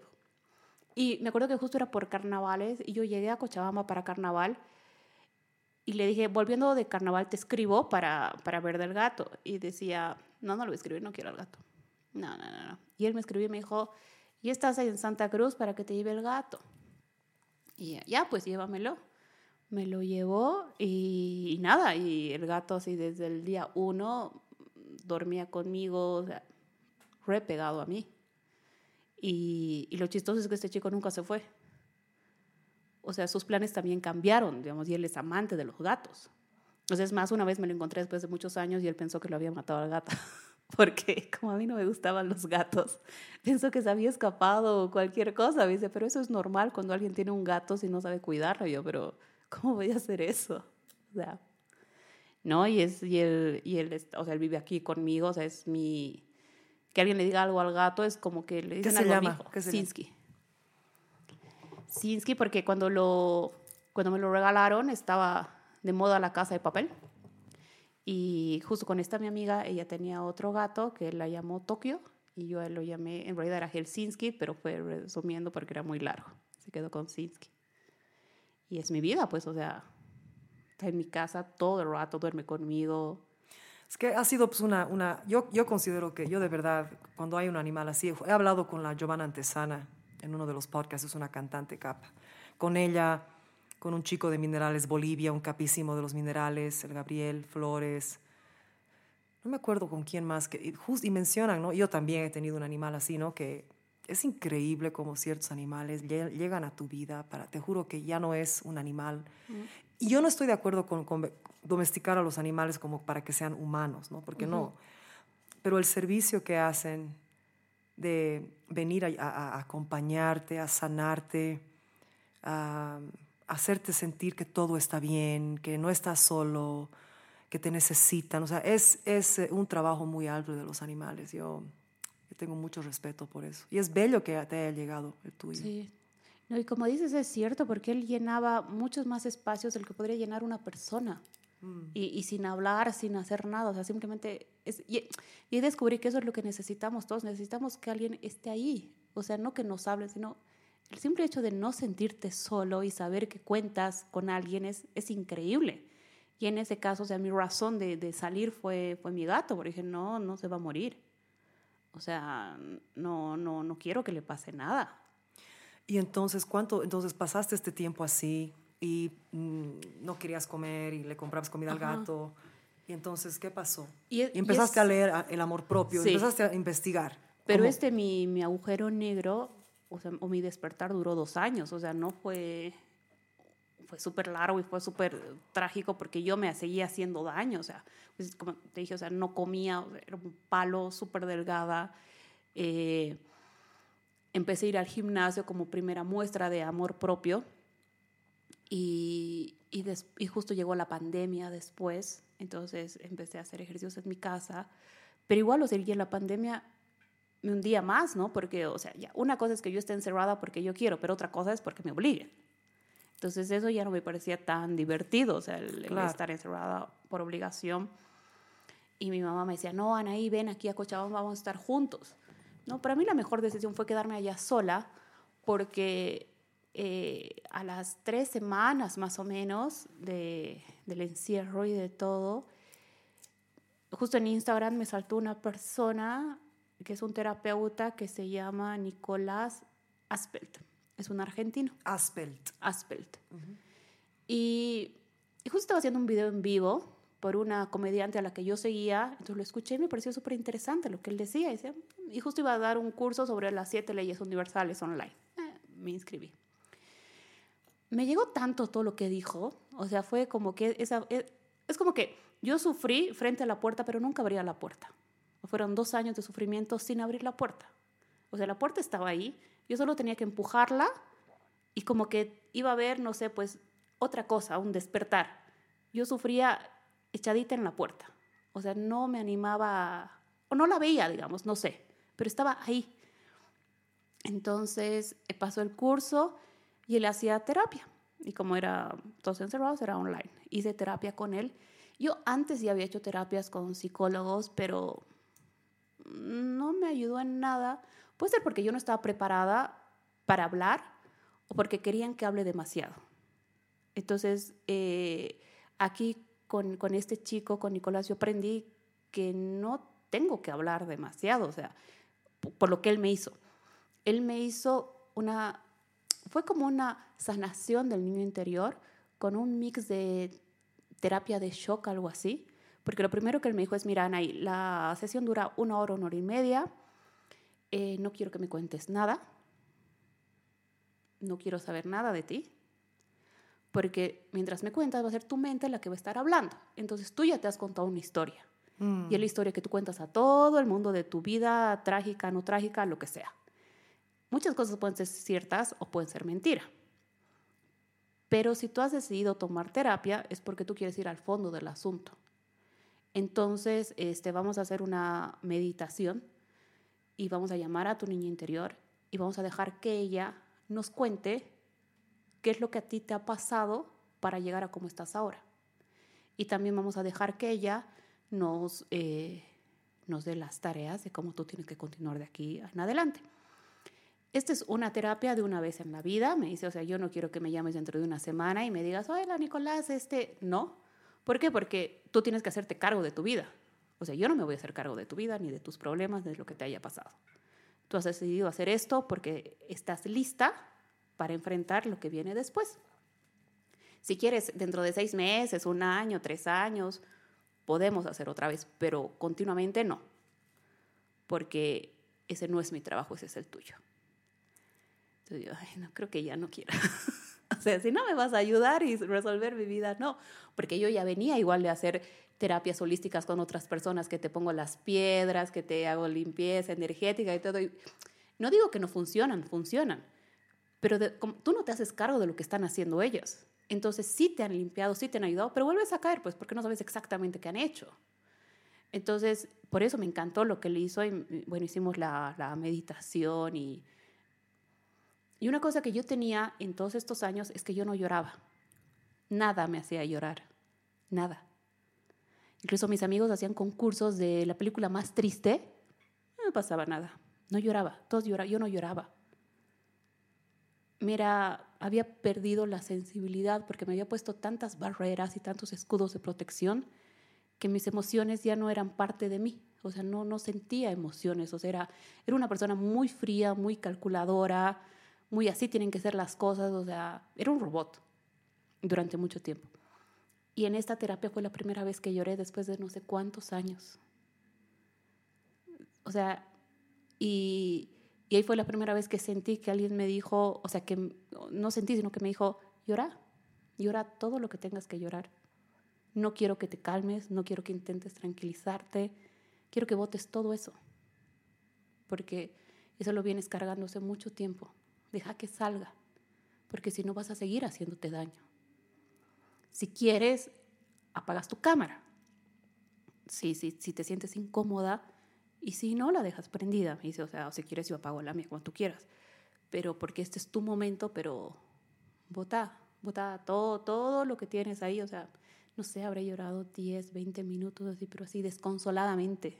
O sea, no paraba de llorar. Hasta que ya me tranquilicé, eh, me mostró todo lo que tenía que, hacer, eh, cuál era la herida que yo creía que tenía, pero era otra. Entonces fue ver las cosas de otra manera muy distinta. O sea, sí algo que me dijo él, y es algo que también me dijo otra terapeuta, y ahí fue cuando entendí el hecho de que yo tenía mucho miedo a mi interior, es que me dice, tú, nada de lo que pasa en, en la tierra es bueno ni malo nada. Todo es neutro porque es para que tú aprendas. Pero en, la tierra, como es dual, aprendemos con el bien y con el mal, si no, no aprendemos. Es la única manera que tenemos para aprender. Y sobre todo aprendemos con el mal, con el sacrificio, con el sufrimiento, con todo eso. Y tu alma viene de una vida muy, muy fuerte. O sea, tú eras un asesino en serie. Entonces, eso es algo que lo que tú recuerdas y ahorita este, te da miedo. Te da miedo despertar a, ese, a esa persona que eras en algún momento y, y es a eso a lo que tú no te querías enfrentar. Entonces eso tú lo ibas tapando con otras cosas. Y ahí muchas cosas hicieron sentido en mi vida porque mi mamá, de chiquita, yo le decía, mamá, quiero escribir el asesinato perfecto. no, voy a escribir un libro del asesinato perfecto. Solo veía series de asesinatos, decía, y, y, mi papá se quedaba impresionado y mi mamá también decía, ah, sí, este ha matado. ¿Por qué? Por esto. ¿Cómo sabes? Porque para mí era obvio. Pero no entendía cómo los... Yo pensaba que los otros me decían como, ay, sí, Anaí, qué inteligente que eres, pero como que por compasión, digamos, ¿no? Compadeciéndose o por lástima. Pero de verdad me decían, Anaí, de verdad nosotros no entendíamos cómo tú sabías quién había matado a quién. O cómo sabías a quién iban a matar. Porque no estamos hablando de de las series cómicas, ¿no? Donde siempre muere la rubia. Claro, ¿no? mucho para una niña. Claro. Yo de niña no podía ni no, hasta el día de hoy no puedo aguantar mucha serie de asesinatos, no, no me gusta. No. Pero es mucho para una niña. Pero se entiende entonces, ¿no? Eso de pasadas vidas es bien real. A mí me encantaba. O sea, me sentí identificada. De chiquita tenía toda una biblioteca de libros sobre el holocausto. Y me encantaba. Me encantaba leer eso pero no que te cuenten la guerra como guerra, sino la gente que había sufrido en todo eso, o sea, y obviamente era algo muy morboso para la sociedad, o sea, mi mamá decía, por favor, no digas que estás leyendo esto. no estás leyendo El Principito, Corazón, Mujercitas, pero no estos libros, o sea, no, no, nunca digas a nadie que quieres escribir sobre el asesinato perfecto, no lo hagas, eso no está bien visto, porque a veces os estás ¿Sabías que si a alguien le cortas las venas así o así, recién así muere? Pero ¿sabías que la mejor manera de matar a alguien es, es con aire, con una inyección de aire? De mi mamá me decía, Ana, estás loca. No digas esas cosas. Entonces pasó esto, me mostró eso. Ahora, como que ya he entendido eso, ya no puedo ver sangre. O sea, ya, ya no tengo ese, ese, ese, ese, gusto por esas cosas, ya no hay. O sea, había una serie que me encantaba que era Dexter, que todo era sangre me acuerdo, yo no veía, pero... El otro día intenté, no, no pude ver, no, no pude ver, o sea, ahí ya como que ese papel ya no está en mí, ya no habita en mí. Pero cuando este señor te hizo, te dijo eso, te dijo, eh, eras asesina en serie y has tratado de ocultarte de, tu interior, ¿cómo reaccionaste? O sea, ¿qué, ¿qué, sentiste? ¿De repente toda tu niñez y tus libros de asesinatos vinieron a tu cabeza? Sí, se juntó todo, o sea, porque obviamente siendo niña para mí todo eso era normal, ¿no? O sea, porque o sea, es un gusto que puede tener cualquier yo, Yo, yo leía, yo era obsesionada con el fantasma de la ópera. O sea, que yo te entiendo. Mi mamá ya no sabía qué hacer conmigo. Yo era obsesionada, leía, me vestía como el fantasma en Halloween, aprendí todos los personajes, sabía todo. O sea, ya era como, mi, mi mamá ya no, lo, tocaba todo el tiempo ese show. Me obsesioné con este personaje como por un año, fue fatal. Yo siempre creía de niña que yo había sido el fantasma en otras vidas. Y yo no creía en todo eso, pero de niña como estaba tan obsesionada. Yo decía, no, yo, yo, y además muy mal que haya escogido a esta changa, porque esta tipa obviamente no lo aprecia porque lo ha escogido al otro encima de él. O sea, pero de niña, te estoy hablando nueve años, ¿no? ¿Qué sería eh, la infraestructura mental, emocional, psíquica mía que me ha atraído a eso, ¿no? Pero es que era una obsesión que venía de la, venía de la nada, ¿no? Pero este personaje me cautivó y me identifiqué tanto o sea, se entiende. Pero, y otros niños eran como que... ¿Qué le pasa, no? o sea, ¿por qué no le gusta la Barbie o, lo que, o el Mickey Mouse o lo que fuese, no? Sí. No podía, no me gustaba. No, a mí tampoco, o sea... ¿Y entonces qué pasó cuando él te dijo eso, el, el doctor? Cuando me dijo eso, fue como que todas las piezas cayeron y entendí que ese era el mayor miedo que... Es, o sea, esa era la oscuridad que yo no quería ver porque incluso antes de hacer terapia con él yo quería hacer ayahuasca, pero me daba muchísimo miedo que salga, era algo lo que iba a salir, pero yo no sabía qué era. O sea, pero era algo muy oscuro. Entonces, cuando él me dijo, es esto, eh, y, también fue gracioso, me dijo, es esto, y, y tus papás deben ser muy buenos padres porque han hecho que tú no sigas esa línea, porque tú podías haber seguido esa línea. Claro. Y tienes el carácter, tienes la templanza, y viéndote, nadie creería que tú haces esas cosas. O sea, Lo cual, lo cual es verdad, es- lo, lo cual lo hace más tangible todavía, Sí, claro, sea. porque así caen tus, tus, tus presas. Claro, claro, o sea, perfecto, es perfecto, dice, pero, pero aquí, eh, y ahí fue que yo entendí que nosotros elegimos a nuestros padres, que no son ellos los que nos eligen, nosotros los elegimos. Elegimos qué tenemos que aprender de ellos y todo. Entonces dijo, tu elección ha sido perfecta porque tus papás, o sea, si bien te han acompañado en esto, que no lo han ocultado, porque decir, no, estás loca, no hagas esas cosas, lee estas cosas, o sea, te han permitido hacer eso, pero también te han puesto las barreras, que ahora si tú quieres las puedes hacer caer porque ya tienes el raciocinio de decir, no quiero seguir por este camino, ¿no? Porque ahora eh, con esta terapia como que otra vez eh, despertó la sensibilidad. Y no, pues, o sea, ahorita ni, ni, ni, ni patear un, un, un, ratón, digamos, o sea, ya me da pena todo, así digo, no, ¿cómo le voy a hacer tanto daño? Pero antes no era así, o Ya. sea, para nada. Obviamente nunca me animé a hacer nada a nadie, ni animales, ni no, nada. obvio. Pero era, era como un pensamiento que era recurrente. Pero mira qué interesante, porque dijiste que tuviste una época donde estabas atrayendo muchas parejas violentas. Y mm, me parece muy, no sé si interesante es la palabra, pero hasta, hasta cho- choqueante, ¿no? Que, que es- esto de las vidas pasadas, ¿no? Y que haya sido una, una, una, niña que le encantaban estas cosas de los as- asesinatos y que de alguna forma esa frustración, el, el tú tapar ese interior hizo que atraigas la violencia, ¿no? Para quizás estar en contacto con tu interior de alguna forma inconsciente. Es muy fuerte, muy fuerte eso. Es, o sea, inconscientemente hacemos tantas cosas que cuando, cuando dices, a ver, pones un alto, dices, uy, o sea, ¿qué ha pasado aquí? Y es, y es como tú dices, o sea, atraer a esa gente. Y yo creo que también que traía a ellos porque eran violentos, pero porque yo sabía que podía ser más violenta que ellos. Entonces es como que yo los pinchaba a ver hasta dónde llegaban Mm. para yo reaccionar peor. O sea, como que no sigo siendo yo, digamos, ¿no? O sea, sigo mandando.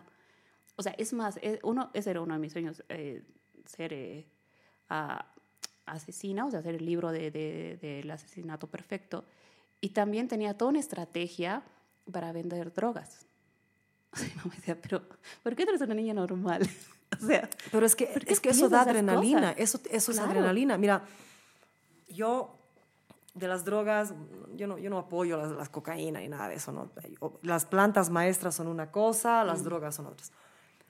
Pero yo conocí a muchos, muchos hombres metidos en ese mundo de vender drogas, de ser los, los reyes de la droga, porque en la música, en el arte allá, en el bajo, especialmente en la música que, o sea, de fusión, de rock, de lo que hay.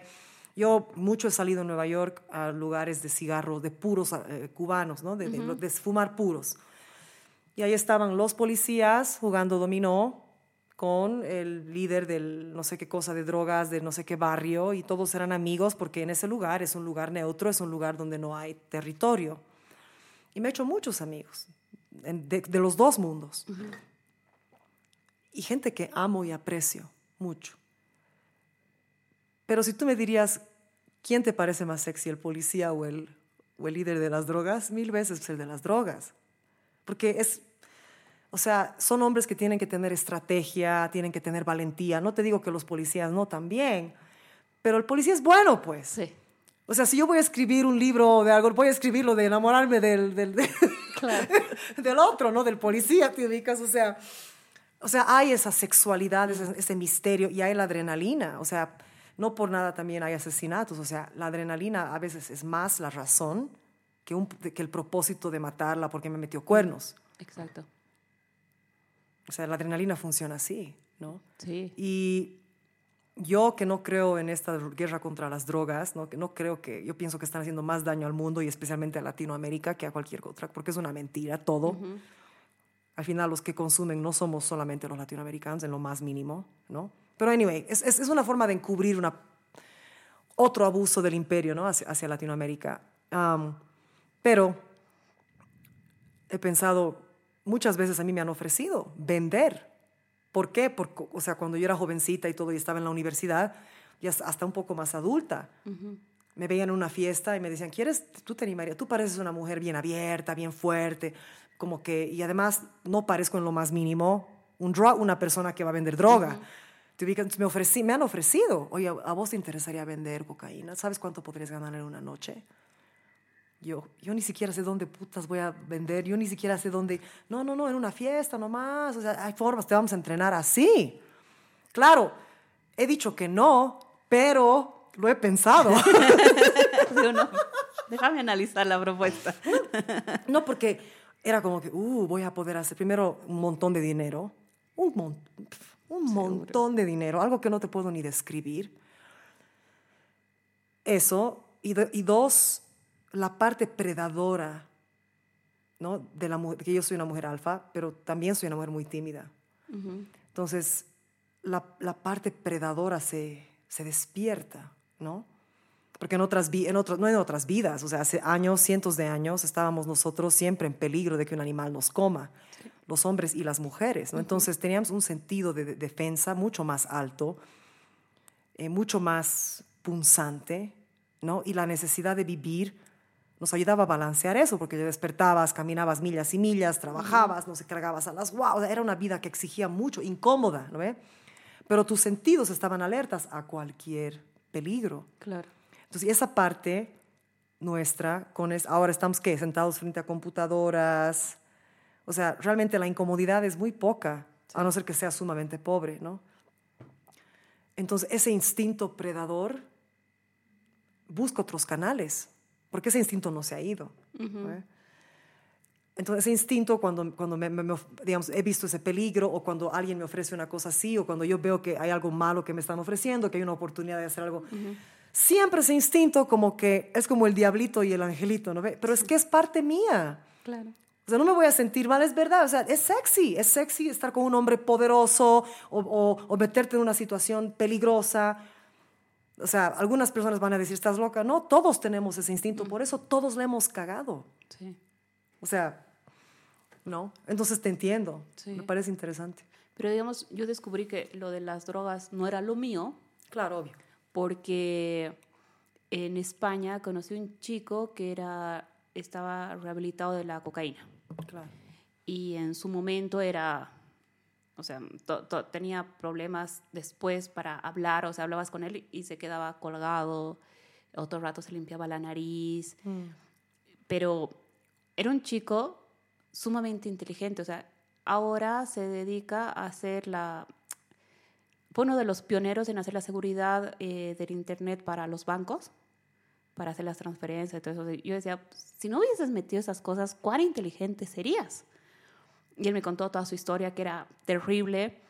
Y yo, inmadura, no sé, jodida, le decía, ya, pues acompáñame, quiero ir a una de estas fiestas, quiero ir a una de esas fiestas, de esas fiestas donde hay drogas. Y me decía, Ana, ya. Hasta que un día dijo, ya, Ana, ¿y vamos a ir? Vamos. Porque obviamente ahí no puede ir cualquiera. Claro. Eh, y a él lo conocían. Y obviamente que vuelva es mejor, pues, o sea, porque sabían que él consumía un montón. Qué peligroso. Sí, sí. ¿Te has no, pasado? Sí. O sea, luego entendí lo que había hecho. No, pero entonces, ¿qué pasó? ¿Llegaste a la fiesta? Llegué a la fiesta y, y me impresionó. O sea, ¿Cómo me era? impresionó. Era, era, una, era como un galpón. Era una fiesta rave. Afuera habían los autos más caros que podías pensar. O sea, no había un Corolla, digamos, todo, o sea, carísimos todos los autos, vagonetas. Entrabas, te daban una manilla. Y la manilla eh, tú la tenías que pasar eh, por una con tu tarjeta, o sea, juntaban tu tarjeta a la manilla para que tú cuando querías comprar algo solo pases la manilla y vayas comprando. Y eh, la compra obviamente decía cualquier cosa, ¿no? Y era una mesa enorme donde había todo, había desde marihuana hasta lo que tú querías. Si querías heroína, había heroína, había la jeringa, había la liguita, había todo lo que tú querías, había ahí, todo. Eh, entonces tú simplemente te acercabas, sacabas, pasabas por la maquinita y te ibas. Habían un montón de seguridad alrededor. Estaban prohibidos los celulares, o sea, no podías sacar foto ni o tenías dos opciones, o dejabas tu celular afuera o nunca lo sacabas adentro, porque si lo sacabas adentro, o sea, ya no contabas esa historia, porque ahí había gente conocida, Claro. eh, porque era una... Mi amigo me explicó que había muchas de estas fiestas, pero él me llevó a la exclusiva, por seguridad, porque ahí como que esa gente, si bien no te puedes controlar mucho con las drogas, se controlaba más, ¿no? Entonces, yo creo que hemos estado ahí exagerando 45 minutos. Pero exagerando. O sea, al principio era divertido, ¿no? Como una botellita de agua mirando cómo compraba la gente. O sea, para mí era un show, o sea, era como un circo ver eso. O sea, lo había visto en las películas, pero ver en vivo. Hasta que fueron pasando las, los minutos, ni siquiera las horas. Entonces iba- ibas al baño y veías ahí las chicas eh, metiéndose heroínas en vivo y directo, esnifando cocaína. Entonces me dio muchísima repulsión y dije, no, mm, no. O sea, yo, si alguna vez he probado marihuana ha sido a mis treinta y tantos años, o sea, nunca en mi vida ni siquiera fumaba. Entonces, eh, vi eso y, y él me dijo, o sea, si quieres algo, no es conmigo. Claro, porque se había sanado, Claro. recién se había... Claro, o sea, tú te la estás jugando y yo también. Entonces salimos de ahí y me dice, ¿qué te pareció? Horrible, le digo. O sea, no, no es un mundo en el que quisiera estar. Y me dice, y eso que nos hemos ido temprano. Porque después esto se vuelve terrible. Y, y dice, y él me dijo, o sea, a diferencia del alcohol, en las drogas casi nunca pierdes la conciencia. Con el alcohol puede que pierdas la conciencia, con las drogas no. Entonces, las, las cosas que suceden acá, eh, tú con alcohol puedes decir, ah, no, no ha pasado, pero acá sabes qué pasa. Entonces, cuando ya has consumido, sabes a lo que estás yendo. O sea, no es como si fuese la primera vez. Entonces, es, es, es terrible, me dice, o sea, es, es, es horrible. O sea, ves la podredumbre humana en su máximo esplendor. Entonces eh, me dice, gracias por no quererte quedar más tiempo, porque el espectáculo es horrible. Es horrible. Y aparte, tampoco les gustan los mirones. Claro. Entonces, este, Tienes que, tienes que compartir, Claro. claro. en vez de estar claro. claro, entonces fue como que dimos una vuelta, dos o tres vueltas y nos fuimos, ¿no? O sea, si aquí no pasó nada, chao. Y él me dice, o sea, a mí esto también me ha ayudado para ver que no es algo a lo que yo quiero volver. Que podía haber recaído tranquilamente, ¿no? Es, es como que le estás dando a alguien algo que le encantaba. Pero ahí también, eh, y bueno, esto como fue antes de que yo empiece a hacer mi trabajo interior, él, me dijo, o sea, yo aprendí porque me escondía tras las drogas. Entonces, por eso es que me fue fácil salir cuando descubrí qué escondía ahí atrás. Porque cuando tú descubres el miedo, ya no le tienes miedo. Entonces ya no vuelves a, ya no quieres tapar eso. Y, y eso quedó resonando muchísimos años en mí, ¿no? Hasta que yo estuve en la, en la situación de enfrentar ese, ese miedo. Pero ahí fue cuando yo dije, no, las drogas no ha, ha de ser por las películas que decía esto me gusta, pero Claro, es que No. es, es muy glamuroso, ¿no? O sea, Sí. siempre, por ejemplo, esta película increíble, la de Scarface, ¿no? Al Pacino, la increíble, hermosísima Michelle Pfeiffer, las líneas de coca, la opulencia, la adrenalina, el poder, o sea, enamoran. O sea, Sí. la gente hace que nos enamoremos, no la gente, o sea, es- el cine hace que nos enamoremos de esos personajes que todos igual nos identificamos, porque aunque yo no sea Al Pacino, yo no sea este cubano cortado, intenso, que hace cocaína, una parte de mí, o sea, somos todos reflejos uno del otro, ¿no? Una Sí. parte de mí, yo sé que puedo ser eso. Yo sé que puedo ser eso. O sea, no soy hombre, ¿no? Pero yo me he visto, en, o sea, todos tenemos una- un rango así de, de, de, de, de- de de, de- de nues- de nuestros caracteres. No todos son solo, o sea, sí hay gente que siempre está tímida y calladita, ¿no? Pero si tú apretas el botón correcto, esa persona se va, a volver- va a volver una fiera. sí. Y viceversa, una fiera apretas el, el botón correcto y se va a volver una persona tranquila. Entonces todos tenemos esa experiencia en nuestra humanidad, o sea, o esa, esa, esa posibilidad, ¿no? Entonces es, es jodido no enamorarte de estos personajes que y, y glamorizan la droga y las fiestas y todo, o sea, es, y, y tú quieres ver y de repente lo ves y es jodido. A mí me, también me ha pasado, no, no tanto con drogas, pero con otra cosa que al final lo, lo vi en vivo y en directo y dije, la, No, una semana no, no paré de, pansa- no, no paré de pensar, me- me- me- no, no dormía, eh, imaginándome, no, horrible. Y dije, no, no, no. Pero, entonces, a ver, y, y, a ver, tú dices que hasta este momento tú habías estado durmiendo en la puerta de tu oscuridad. Sí. Me ha encantado esa, me ha fascinado. Tienes que poner eso en tu libro cuando lo escribes. oye, Y este hombre te habló, te hizo la terapia, te hizo ver lo que estabas ocultando en tu corazón, ¿no? Esta cuest- Sí. cuestión de vidas pasadas. ¿Y qué pasó? Y de ahí este, me dice eh, que mi mayor herida, o sea, yo pensé que era algún abuso que sufrí de pequeña, pero en realidad mi mayor herida era el, el- el sentirme rechazada por ser mujer por mi papá. Entonces me dice, esa es tu única herida. O sea, esto otro traes de vidas pasadas, pero esta es, esta es la única herida grande que tienes y todo lo que haces alrededor es para llamar su atención y, y no la llamas. Entonces, eh, me acuerdo que eh, me dijo, "Mi- imagínalo a tu papá, velo y pedirle que haga lo que tú hubieses querido que haga cuando eras niña, porque ahorita tú tienes todo el raciocinio para pedir, que tal vez de niña no podías pedir. Entonces yo me acuerdo que le dije que quería que me alce y que me abrace. Y le pedí, le pedí, le pedí hasta que me alzó. Y cuando me alzó, fue como que sentí que, que se me cayeron así un montón de cosas. O sea, toda la historia que yo me había contado no era lo que me dolía, no era lo que según yo me había marcado, sino era ese pequeño detalle de, de estar como que luchando por el cariño de mi papá y el sentirme rechazada por el hecho de ser mujer.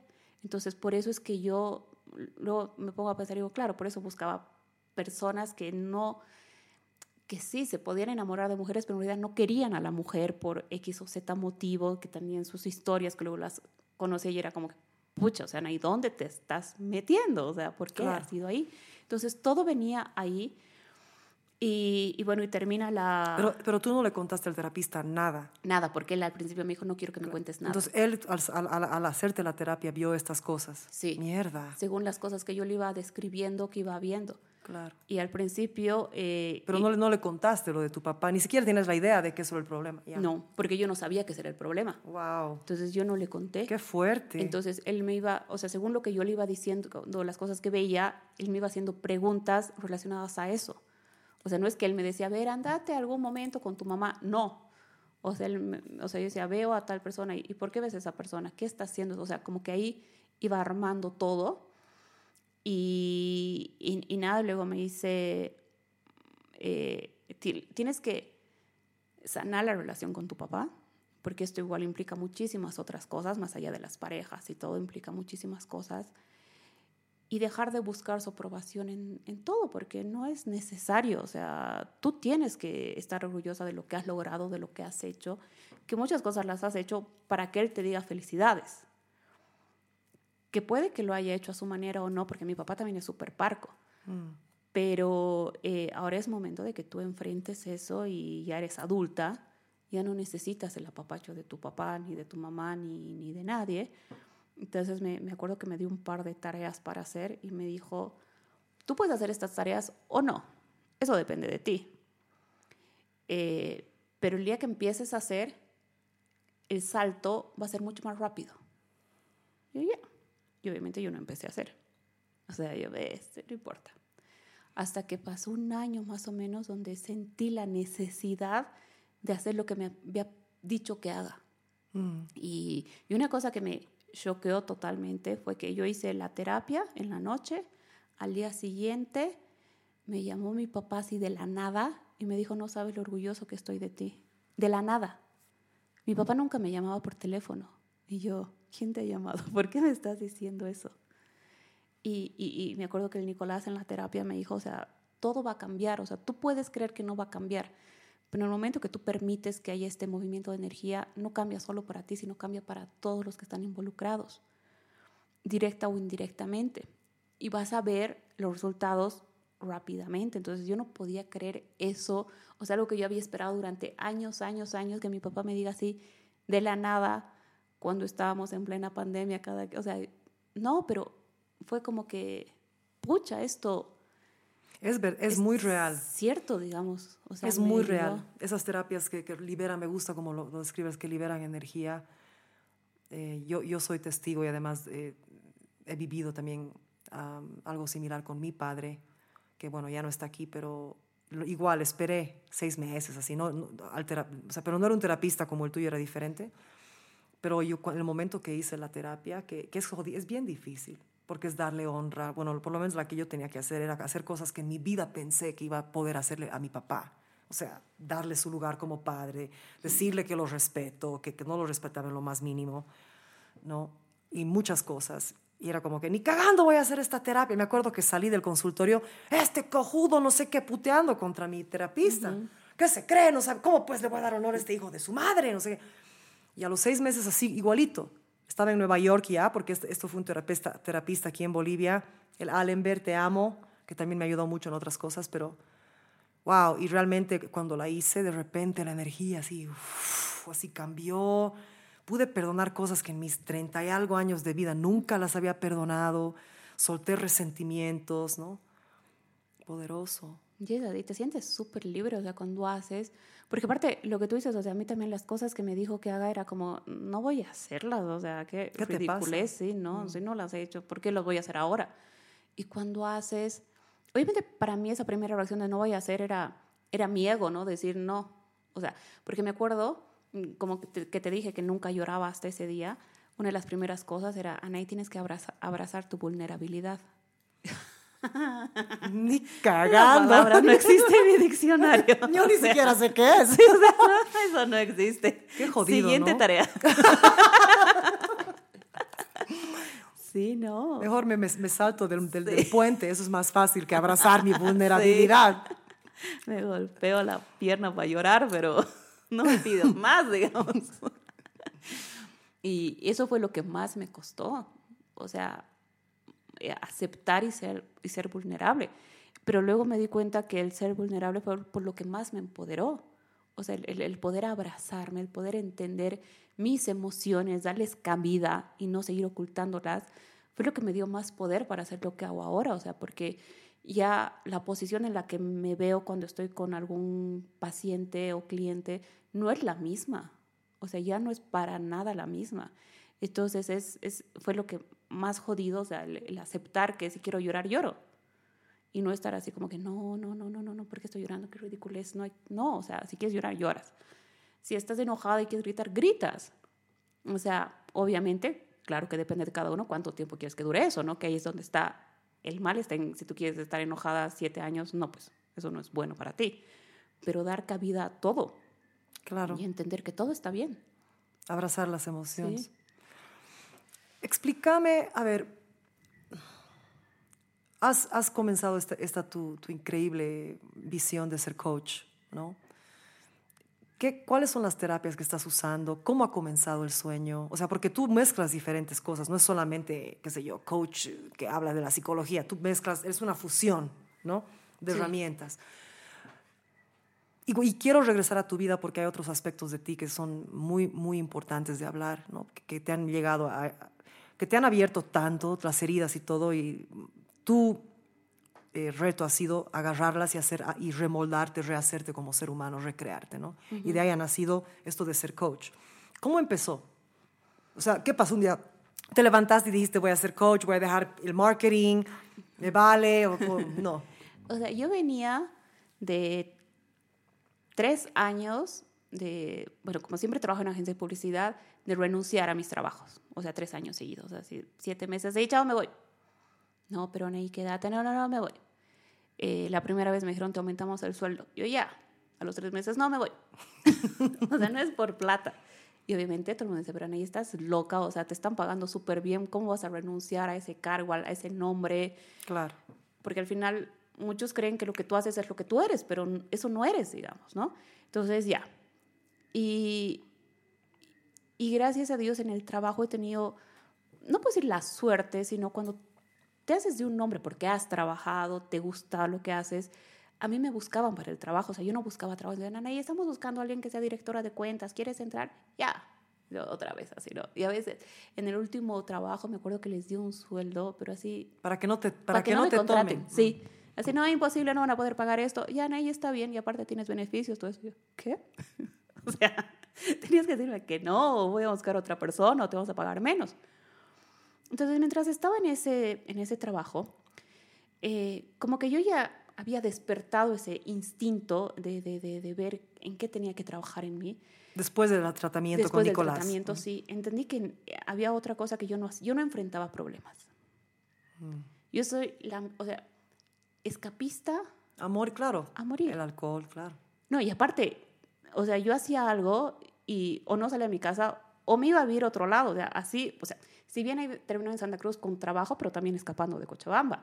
Si bien he ido a España por un chico y por, por la maestría, también escapaba de Santa Cruz. O sea, yo escapaba. Y has vuelto a Santa Cruz para escapar Sí, de para España. volver, sí, y o después sea- has escapado de Santa Cruz para ir a Cochabamba. Exacto, o sea, era escapar de situaciones, o sea, yo no enfrentaba problemas.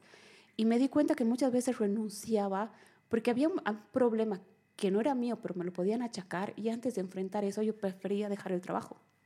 Claro. O sea, decía, no, no, renuncio, me voy. Renuncio, no. Y, y era, pero llegaba a fin de mes, no, no me pagues este mes. No me pagues este mes, pero me voy. Me voy, me voy, me voy. Y luego pasaba el problema y no pasaba nada. pero en mi mente era algo súper grande. Iba a ser algo muy complicado. Y en este último trabajo era un problema tras otro. Y no había quien los enfrente más que yo porque mis jefes trabajaban en La Paz. Decirle el, el- el problema al dueño es para llenarlo de... Además, los dueños no saben por lo general arreglar los problemas, ¿no? Claro, y aparte cómo te tratan a vos es siendo un trabajador, ¿no? Entonces era como, ya no, a solucionar esto, a enfrentar eso, porque yo podía no contestar el teléfono a mi, a mi cliente y el cliente iba a llamar a, a mi jefe, pues, y, y no quería eso. Entonces, en este trabajo aprendí a enfrentar, incluso a enfrentar a mi jefe en muchas cosas, o sea, a darme mi lugar, cosa que no hacía. Claro. O sea, yo bajaba la cabeza y decía, está bien. Aunque luego iba a mi casa y renegaba contra todo, pero no me animaba a enfrentar a nada. Entonces, eh, en este trabajo fue eso. Y luego llegó un día, incluso fue algo que me dijo Nicolás en la terapia, me dijo, si bien tú has escapado de todo, porque también eso, eso salió ahí, este, si estás trabajando ahora, vas a dejar el trabajo, pero no por escapar, sino cuando sientas que has aprendido lo que tienes que aprender al estar en ese trabajo. Yo no te voy a decir que tienes que aprender, eso es algo que tú tienes que saber y tú te vas a dar cuenta. Y cuando te des cuenta, te vas a dar cuenta que has aprendido y ahí vas a dejar el trabajo y va a ser como terminar una relación de pareja, pero con amor, o sea, no va a haber odio hacia tu jefe ni de tu jefe hacia vos, nada. Y no importa si es un momento arduo, jodido para la empresa o no, no hay problema, porque es el momento correcto para ti. Entonces, y fue así, o sea, fue, hubo un problema así enorme, yo lo solucioné y dije, y está, y está, ya no tengo nada más que aprender acá. Me acuerdo, hablé con mi jefe, le agradecí. Igual tampoco fue tan amigable todo, ¿no? Porque obviamente yo te estoy dando toda la confianza de algo y me estás fallando, que es como él lo ha tomado. Pero le dije, no, yo quiero hacer estas cosas. ¿Cómo? No sé. O sea, no sé, pero he descubierto que juntando cosas que me decían los clientes, por ejemplo, tenía otro cliente que me decía, ¿sabes por qué amo trabajar contigo? Porque me das paz. Se puede estar cayendo el mundo y hablo contigo y no es como, ay, no, tranquilo, no pasa nada, sino me das paz. Y digo, está bien, Lana, y lo va a solucionar. Entonces, cosas así, eh, este cliente con el último que trabajé, me acuerdo que era cliente en otra agencia que lo odiaban y conmigo todo fue amor. O sea, aunque habían problemas, era otra relación. Entonces dije, no, o sea, tal vez este, mi trabajo es, es más ir por, por ayudar. Y me acuerdo que también siempre quise ser voluntaria, porque para ser voluntaria tienes que tener mucha plata. Entonces, ¿Quién te ha metido esa idea? es que yo quería ser voluntaria en África y tenía que viajar y pagarme todo. Entonces, por eso necesitaba mucha plata. Ahora sé que no es necesario, pero Claro, en ese claro, momento claro. es- son como las barreras que tú te pones para no cumplir sueños, ¿no? Entonces, eh, bueno, dije, ¿cómo puedo trabajar desde donde estoy ayudando a la gente? Primero, me encantó la terapia que me hizo Nicolás y dijo, esto tengo que hacer. Porque a mí me ha ayudado, porque tú trabajas en lo que te hace bien a ti, ¿no? No es, he leído en un libro que tienes, no, o sea, a mí me ha ayudado. Incluso ahí le, le digo a mi mamá, o sea, ahora entiendo a toda esta gente que se vuelve cristiana y evangélico y te tiene comiéndote la cabeza todo el día que te tienes que convertir. Ahora los entiendo porque les ha ayudado. O sea, y quieren que vos también estés bien, aunque te digas, a ver, cállate, deja. Claro. Entonces digo, los entiendo, que en su momento ni los entendía. Entonces, primero empecé estudiando, eh, yo también tuve problemas alimenticios, entonces estudié para ser coach y coach nutricional. Oh, Ajá, entonces dije, en Santa Cruz. en Santa Cruz. Eh, y todo eso fue en la pandemia. En la pandemia fue cuando más estudié para mí. O sea, ha sido una época muy complicada para el mundo, pero para mí se me ha abierto el mundo. O sea, he, he visto Wow. todo. O sea, ahí he aprendido así cuando más estudio, porque he estudiado eso. Luego eh, he estudiado para hacer como terapia de shock, que es lo que hacía el, Nicolás. Y aparte de eso, aprender a hacer la sanación del niño interior. Después he estudiado angeología para conocer a los ángeles, para, para trabajar con su energía, con su protección. Y, y ahora, eh, después que he estudiado, he estudiado angeología, he estudiado biodecodificación. Como, ¿Es como Neurolinguistic Programming? o No, el biodecodificación es eh, entender de dónde vienen las enfermedades y los dolores, pero desde un punto de vista eh, emocional. emocional, psicosomático. Claro, digamos, exacto, sin dejar de lado los medicamentos y todo eso, porque no es, no es, muchos entienden que es como pelear con la medicina tradicional, no, porque por un lado el- la- los medicamentos te ayudan, pero por otro lado sanar tus emociones te empoderan. Entonces eso hace que, que puedas salir más fácilmente, o si no puedes salir, que puedas entender por qué están pasando las cosas, porque nada pasa por casualidad, nada pasa porque Dios no me quiere, nada pasa así aunque nosotros lo entendamos así. Estudié biodecodificación, estudié eh, para ser eh, guía de círculos de mujeres. Y eh, después de eso Guía para círculos de mujeres, ¿cómo? es, eso es súper interesante porque ahora, durante muchos años hemos vivido bajo la energía masculina y ahora estamos en la transición de vivir en la energía femenina. Pero esta energía femenina, o sea, ambas son súper poderosas. La masculina, en resumen, es acción, o sea, es haz, haz, haz, haz. Y la femenina es creación. Y aparte es compasión, acompañar. Y durante muchos años nos han callado, o sea, la, la mujer, desde lo que te decía, ¿no? O sea, calladita te ves más bonita, tú solo sonríe. Y, y eso, o sea, ponte linda. ¿Qué más necesitas para vivir? Nada. Alguien te va a querer y te va a mantener y vas a salir de la casa de tus papás a la casa de tu esposo y tú vas a tener hijos y vas a ser feliz. Y ese era el fin de una mujer, o sea, no había, no había Sí. otro. Y, y luchar contra eso también era, era- es, es complicado en la sociedad. Y aquí en los círculos de mujeres lo que haces es dar voz a la mujer. Es, es eh, que, que se reúnen y hablan de, eh, por ejemplo, vamos a hablar de amor propio o amor en pareja o trabajo o lo que sea. Es, es poder decir en un lugar seguro todo aquello que no puedes, que no te animas a decir o que te da miedo decir. Y es en los círculos de mujeres, yo trabajo hartísimo con los ángeles Oh, porque he visto que es lo que más pasa a la gente. O sea, el, el- eh, es, es bien difícil decir a alguien, "Ha- habla. O sea, a no ser que, tengas la predisposición de hacerlo, mm, te voy a contar hasta por ahí nomás. Entonces yo trabajo mucho con los ángeles para que estén con su ángel de la guarda, pido protección del arcángel Miguel, o sea, de todos los ángeles que necesito que estén, pido que bajen y que estén. Hay gente que los puede ver, porque todos tenemos dones, hay gente que los siente, o hay gente que simplemente siente la paz y, y que es el momento de, de decir cosas. Entonces es, es como hacer terapia, pero en lugar de hacer terapia para una persona, es varias, varias personas sobre un tema. y, se, y todos se apoyan también. Todos qué se lindo. apoyan. Y lo lindo es que eh, todas las personas que van, que pueden ser dos, tres, cinco, diez personas, tienen que estar ahí porque tienen un mensaje que tienen que dar a otra persona que está ahí. O sea, es como que yo simplemente soy eh, la, la que las une, pero yo no soy la que dirige. O sea, yo puedo ser como que modera ciertas cosas para que hagamos Claro. ciertas actividades, pero los verdaderos mensajes nacen de ellas Qué bello. y ellas no saben, o sea, tú no sabes por qué te has inscrito a eso, pero quieres ir, digamos, ¿no? O sea, bueno, voy a ir a ver qué tal.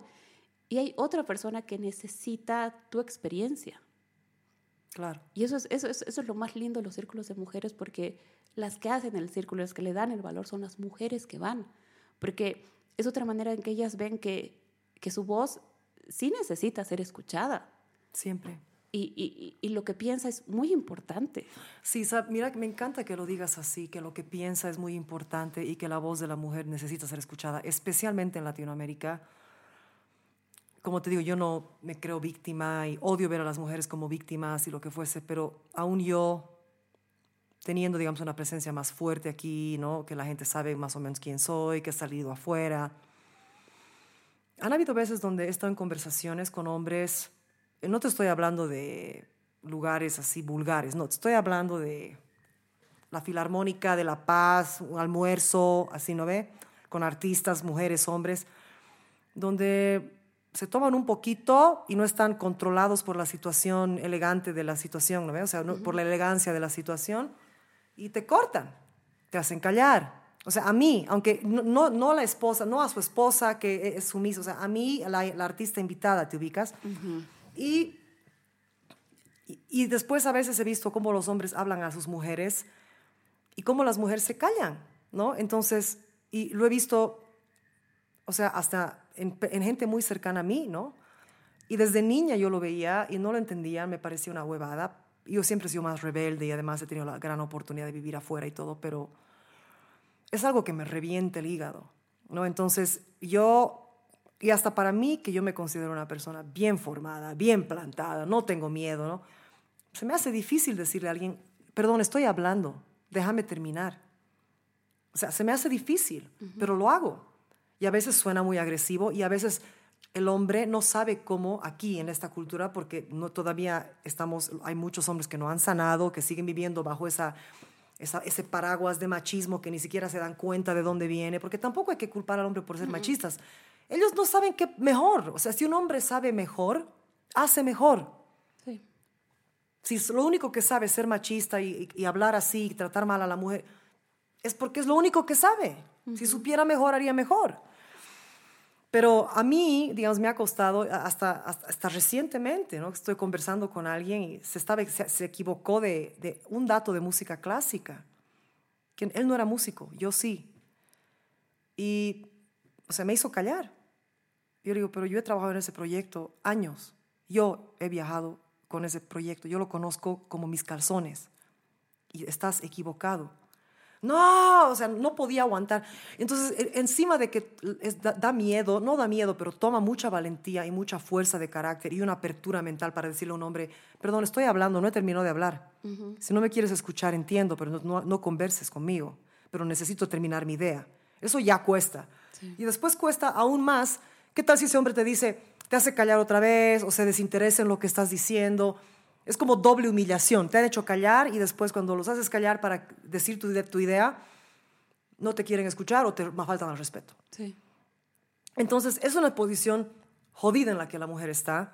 Yo tengo, como te digo, yo me considero muy afortunada porque a veces yo no, yo no pienso que la agresividad siempre es buena, ¿no? Pero he tenido situaciones en Bolivia donde hasta me he vuelto agresiva con hombres que me han faltado respeto, o sea, que me han quitado la palabra o simplemente me han insultado porque yo pensaba diferente a ellos. En una situación social donde habían otras mujeres en la mesa, o sea, otros hombres, pero la que se tenía que callar era yo, porque yo soy la mujer. Y siendo yo, imagínate lo que es una mujer que es sumisa, o una mujer que nunca, que no es un personaje en la música, o que no es una coach que ha hecho su trabajo interior, o que, o sea, imagínate, ¿qué carajo vas a decir? Nada. Te vas a quedar callada y vas a aguantar siempre y nunca vas a abrir tu puta boca. ¿Te ubicas? Es jodido eso, es jodido. Entonces, estos círculos deben ser, me encanta lo que has dicho, porque el principio de la liberación de la mujer no es decir, a mí también me han victimizado y me, han, y me han hecho esto, y yo también he sido víctima. No, el principio es entender que tus palabras son importantes y hay formas de expresarte. Y que si un hombre está siendo machista y respetuoso, tú lo puedes poner en su lugar respetuosamente o salirte de la situación, Sí, ¿no? totalmente. A mí me pasó algo parecido a lo que te pasó a ti con la música, con una empresa en la que trabajaba, Sí. que dijeron mal su nombre. Me dijeron, este se llama así. Yo no es así. Me dijeron, Ana, y tú no sabes, he leído un libro y el nombre de la empresa es este. Le digo, discúlpame, pero yo trabajo ahí. ¿Cómo no voy a saber cómo se llama donde trabajo? O sea, puedes haber leído el libro y puedes pronunciar como te dé la gana, pero yo he trabajado, yo trabajo ahí. O sea, Me, me dan un cheque todos Sí. los meses. si pronuncio mal me van a decir, y estaba pronunciado. O sea, ¿cómo te explico? Sin pelear. o sea, no hay razón. Y incluso es eso que nos hacen callar en estas cosas tan pequeñitas. Sí, y hay, hay, hay muchos hombres que ya no son así. Sí. ¿no? Pero la verdad es que cuando hay, hasta, especialmente cuando hay, un, cuando hay un poquito de alcohol, No. entra esa parte que no es sana, ¿no? Y, y yo he tenido, yo una vez, como te digo, hasta me he puesto agresiva al punto de ponerme sumamente vulgar. porque la falta de respeto de este era un arquitecto en La Paz, que estábamos, en, como te digo, en esta cena así increíble, que me lo estaban haciendo, o sea, yo era la artista invitada de afuera, te ubicas, o sea, tu honor. o sea, era mío, o sea, gente muy de alta, o sea, muy educada y olvídate, o sea, el tipo se, o sea, me hizo callar, era, estábamos hablando de música, algo así, y él era arquitecto, y yo le dije, yo no fui mala onda, le dije, a mí no me gusta eso, punto. Y al final le dije, bueno, me puse, me empecé a, a levantar la voz y a ponerme sumamente eh, vulgar para que se calle, ¿entiendes? Porque dije, a mí nadie me va, pero frente a personajes de La Paz, o sea, me vieron actuar agresiva, fuera de control, emputada, y claro, una de las mujeres en la mesa me dice, le dice a su, a su pareja, bueno, ella tiene razón, él estaba siendo machista. Una, te ubicas, pero nadie más. Entonces, círculo de mujeres, todas estas terapias, ¿qué más? Mm, También hago eh, como los oráculos, que, que hablamos al principio, hago canalizaciones eh, especiales. Por ejemplo, tú vas y quieres recibir el mensaje de los ángeles o de los guías, maestros, y haces preguntas. Entonces ahí yo soy el canal, entonces te voy dando la- las respuestas a lo que necesitas. ¿Estudiaste para eso? Sí, cuando estudié en geología, Ay, ay, ay. ahí nos prepararon a... En realidad, es algo para lo que no es necesario estudiar, es algo que todos tenemos la capacidad de canalizar los mensajes, o sea, no hay nadie que no pueda hacerlo. Claro. El problema es que estamos tan metidos en, en- en- en la inmediatez, en, los mensajes, en el ruido, en la televisión, en todo eso, que nuestro canal eh, lo tenemos obstruido. Y, para empezar a recibir los mensajes, lo primero que hay que hacer es limpiar el canal. Entonces, dejar de consumir cosas que te hagan daño, intentar eh, vibrar en, amor, en, en sentimientos que sean altos, porque la tierra vibra en sentimientos bajos, en miedo, sufrimiento, y ahí no puede haber comunicación. Entonces, lo primero que aprendes es a limpiar ese canal. Y de ahí es eh, dar los, mensajes a, la gente, ¿no? Que, que obviamente esto no es predecir el futuro, porque si los ángeles tienen una sola norma o una sola ley, que es respetar el libre albedrío. Entonces no te van a decir, tienes que hacer esto, o sea, puedes hacer esto y, o puedes hacer esto otro, o sea, al final la decisión siempre va a ser tuya. O sea, y eso también es lo lindo, ¿no? Que, que, que no te dicen qué tienes que hacer y que tampoco puedes preguntar sobre el futuro, como, ¿cuándo me voy a casar? Por decir Claro. algo, o sea, Claro, o es sea, que no, no es de eso, claro. Claro, o sea, no, no, no puedes hacer eso y, y- y la explicación que te dan del por qué no puedes hacer eso es porque ahorita tú estás viviendo una realidad, pero tú mañana puedes decidir consciente o inconscientemente cambiarla. Entonces, lo que tú has preguntado hoy de tu futuro ya no va a ser tu futuro, o sea, tú ya has cambiado. Estamos viendo un presente, pero tenemos miles de futuros posibles. Y cuando te leen el futuro, esos futuros los están cerrando a solo uno. Y tú inconscientemente vas a trabajar para que eso sea real, porque es lo que te han dicho, sea bueno o malo. Entonces es por eso que en este caso no trabajamos viendo el futuro, porque el futuro solo le pertenece a cada uno y a las decisiones que va tomando. ¿no? Entonces hago esas canalizaciones, hago también los registros akáshicos. Ay, me encanta. Para mí eso es lo más misterioso. Es bello. O sea, es bello. Ahí es ya ver más atrás. O sea, atrás y adelante, ¿no? Ha- Porque Haciendo canalizar, canalizaciones, Canalizaciones. así es como ves los sí, registros sí, sí, sí, akáshicos. canalizaciones. Eh, y como te decía, viendo atrás o adelante, porque el, el tiempo es lineal. O sea, más bien no es lineal como el que vivimos ahora. O sea, todo pasa en el mismo momento. O sea, ahorita, ahorita puedes estar viviendo siete vidas. Entonces, la que tú crees que es del futuro está pasando también ahora. Pero puede pasar cuando estás durmiendo, o sea, o puede haber pasado hace siete años, pero recién vas a vivir en no sé cuánto tiempo. Entonces, en los registros akáshicos tú puedes ver atrás o adelante. O sea, puedes decir en el año 2070 he sentido esto, o sea, y no es como ahí estás loca, es que puede ser, digamos, ¿no? O sea, sí puede ser que hayas vivido eso. Hago los registros akáshicos y también hago regresiones. Wow, Y todo eso es consciente, o sea, no hago hipnosis, claro. todos son con eh, mucho trabajo de meditación. Todo es a través de la meditación y tranquilizar el, la mente sobre todo, que es lo que más juega en contra. Y, y entonces tú ahora, o sea, tienes esta disciplina de ir al gimnasio, ¿no? que te ha ayudado mucho, y has hablado de la parte de la nutrición. Eh, ¿Quieres hablar un poco más de eso? De la parte de la nutrición. Sí, a un principio cuando estudié eso era eh, como te dije que yo tuve problemas ah, alimentarios, este, yo dije, voy a trabajar eh, haciendo planes nutricionales para las personas. Pero después, mientras fui avanzando con los otros eh, estudios que, que, hice y que estoy haciendo, en realidad el coaching que estudié me, me sirvió como coaching y nutricional no, porque eh, he entendido que la alimentación es igual, es, es más emoción que Mm. cantidades. Entonces, yo te puedo hacer una dieta perfecta para que uno adelgace lo que quiere o engorde lo que quiere, pero uno lo va a tomar como dieta. Mientras cuando empiezas a trabajar la comida con las emociones y tú uno va entendiendo por qué no come o por qué come de más, come demasiado. Ajá, o por qué come ciertas cosas, es más fácil que uno tome la decisión de cortar sus porciones, comer menos o comer más saludable. Porque al final eh, yo hice la, la elección de, cuando empecé a ir al gimnasio, de empezar a comer más saludable, porque yo no comía. Entonces empecé a comer más saludable, a cocinarme cosas que...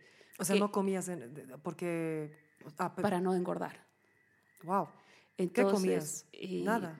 Digamos que en una semana podía comer eh, cuatro sándwiches de pan con mantequilla, o sea, ¿En comía una nada. semana? Sí, o sea, comía lo necesario. O sea, necesario. Y en Santa Cruz, Eso no es ni necesario. no, te puedo decir que el clima me ayudaba, porque como hacía mucho calor, no tenía hambre. Entonces, lo que sí intentaba era tener fruta. Entonces ya, digamos, acompañaba con, con plátano, con, con papaya, pero eran porciones mínimas porque por el calor no tenía hambre, no tenía ganas de cocinar, no tenía ganas de hacer nada. Eh, ¿Y nunca te enfermabas cuando no comías? no, Mm. y, y eso también es, o sea, no me enfermaba ese momento. Claro. Pero las enfermedades vinieron después, digamos, ¿no? De mi problema de vista está muy relacionado con todos los años que no he comido. Y como no te das cuenta que no, o sea, todo está funcionando perfectamente según uno, entonces, eh, más bien cuando empecé a comer más, fue cuando vinieron más problemas, ¿no? En, en- en- en el estómago, gastritis y cosas así, porque mi estómago no estaba acostumbrado a recibir claro, comida. al alimento. Claro. Entonces, ahí yo decía, no, pues entonces la comida me hace mal. O sea, antes estaba bien y ahora que estoy comiendo me hace mal. Entonces, es una, es una lucha psicológica muy, muy fuerte. ¿Tú dejaste, tú de- desde niña decidiste que no querías comer? ¿O, o sea, qué fue? O... Más o menos, sí, desde que tenía unos 16 años, 15 Mm. años estando en colegio.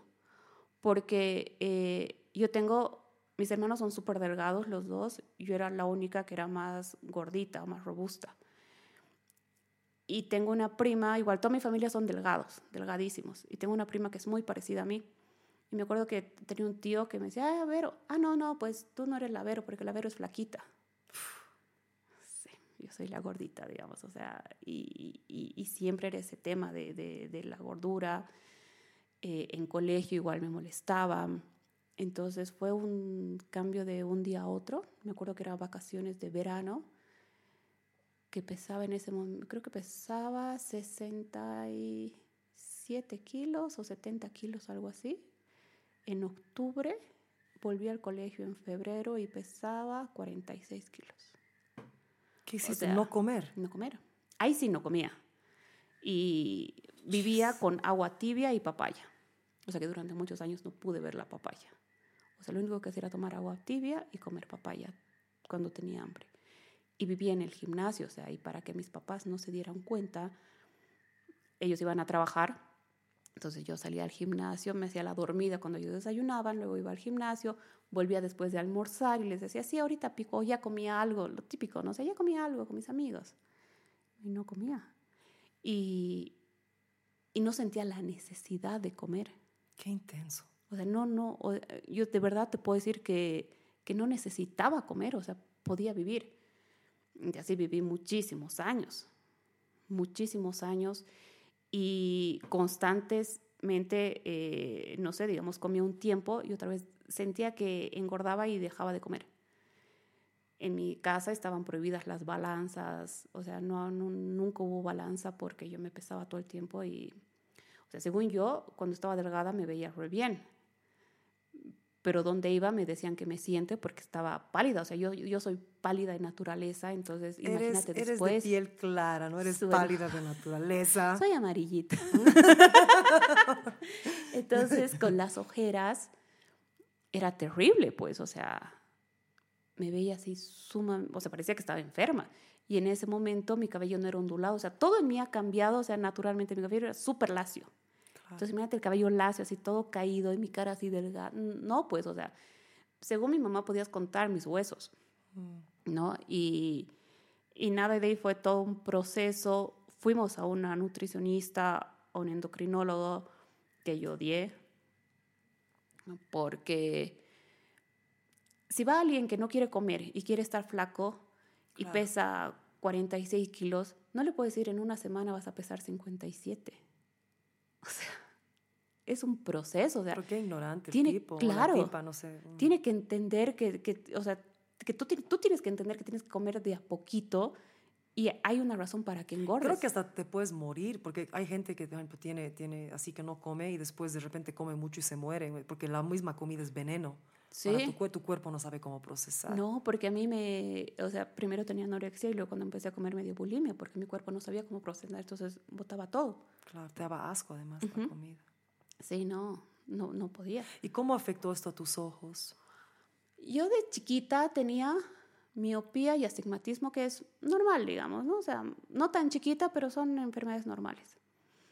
Y como a mis 18 años más o menos, eh, no más, ya estaba trabajando, unos 20 22 años, 23 años, mi oculista me dice, Anaí, te vamos a operar de la, nunca me acuerdo si es miopía o astigmatismo, eh, que es con láser, no sé qué, te vamos a hacer una topografía del ojo y te operamos porque ya están bien. O sea, seis meses antes me vio y me dijeron que estaban bien. Entonces fui, me hizo la topografía y me dice, Anaí, ¿qué has hecho con tus ojos? No estabas comiendo. Claro. O sea, y no comí durante muchos años. Por eso digo, la enfermedad no se nota ese rato. Porque el cuerpo es tan sabio que si tienes algún órgano que no funciona bien, dice, no, no, hay que salvar lo que sí funciona. Ya veremos qué se hace con lo que no funciona. Y en ese momento para mí eran, eran mis ojos lo que menos funcionaba. Entonces este, dejaban de llegar nutrientes, dejaba de llegar todo. Entonces me dio queratocono, que es que la córnea se ponga como, como un cono en lugar de ser redondeada. Y me dice, ¿no te has dado cuenta? Y yo, sí, o sea, a veces usaba lentes de contacto y ¡puc! se caían, Dios mío. pero yo no entendía por qué. Digo, no, hay que operarte, pero ya. O sea, no puedes esperar porque esta enfermedad es, es una de las peores para los ojos, es súper terrible, entonces hay que operarte ya. Te vas a operar de un ojo y del otro ojo te voy a operar de, de miopía porque está bien. Y cuando te opere, eh, bueno, vas a usar un lente de contacto en el otro ojo, un lente duro, pero no importa, dice, o sea, ya vas a ver bien de un ojo. Perfecto, no sé qué me opera de un ojo. Vuelvo a los seis meses y me dice, Anaí, ¿qué has hecho Hecho con, tu, ojo? otra vez. Está peor que el anterior. ¿Tu mamá sabía de todo esto? De, o sea, sabía que no estabas comiendo, digamos. Sabía. Ya. Y me dice, este, ¿qué has hecho? O sea, ya cuando me empezaron, cuando ya fui al, al oculista, ya llevaba meses comiendo y todo. O sea, como, por eso decía que la comida me hacía mal, ¿no? O sea, ahora que vengo, está, está todo mal. Y dice, te tengo que operar ya. Pero este es más ya que el anterior. Me acuerdo que había un señor al que le iban a operar porque son como unos anillos que traían de Brasil, que aquí no había, que tenían que pedir. Me dijo, no puedo esperar, este señor no se puede operar porque tiene miedo, entonces va a seguir en tratamiento con pastillas para tranquilizarse y a vos te voy a operar mañana. Mañana vienes y te operas. Entonces me operó súper bien durante unos cinco años. Después de cinco años volví y me, me dice, bueno, mi medida de lentes bajó, pero sí- seguía usando lentes. Volví y me dice, Anaí, mira, este, ya no se puede hacer nada. O sea, tienes una visión del, con lentes del 60%. Mm, O sea, y no se puede hacer nada. O sea, hay que ver métodos para que cuando esta enfermedad empiece a avanzar, ver qué, qué solución vas a hacer. O sea, qué, qué, qué vamos a hacer. Vamos a detener el proceso. Me dice, o puedo hacerte la misma cirugía que te hice antes. Lo peor que puede pasar es que te quedes como estás ahora. Y si te quedas como estás ahora, pues ya veremos qué vamos a hacer más adelante, pero por ahora ya. Me opera. me vuelve a operar y, y es, o sea, eso yo considero que es uno de los milagros más grandes del, del- del mundo para mí, porque ha sido la primera vez que yo he podido ver sin lentes. O sea, yo no podía creer que no necesitaba usar lentes, o sea, que podía ver.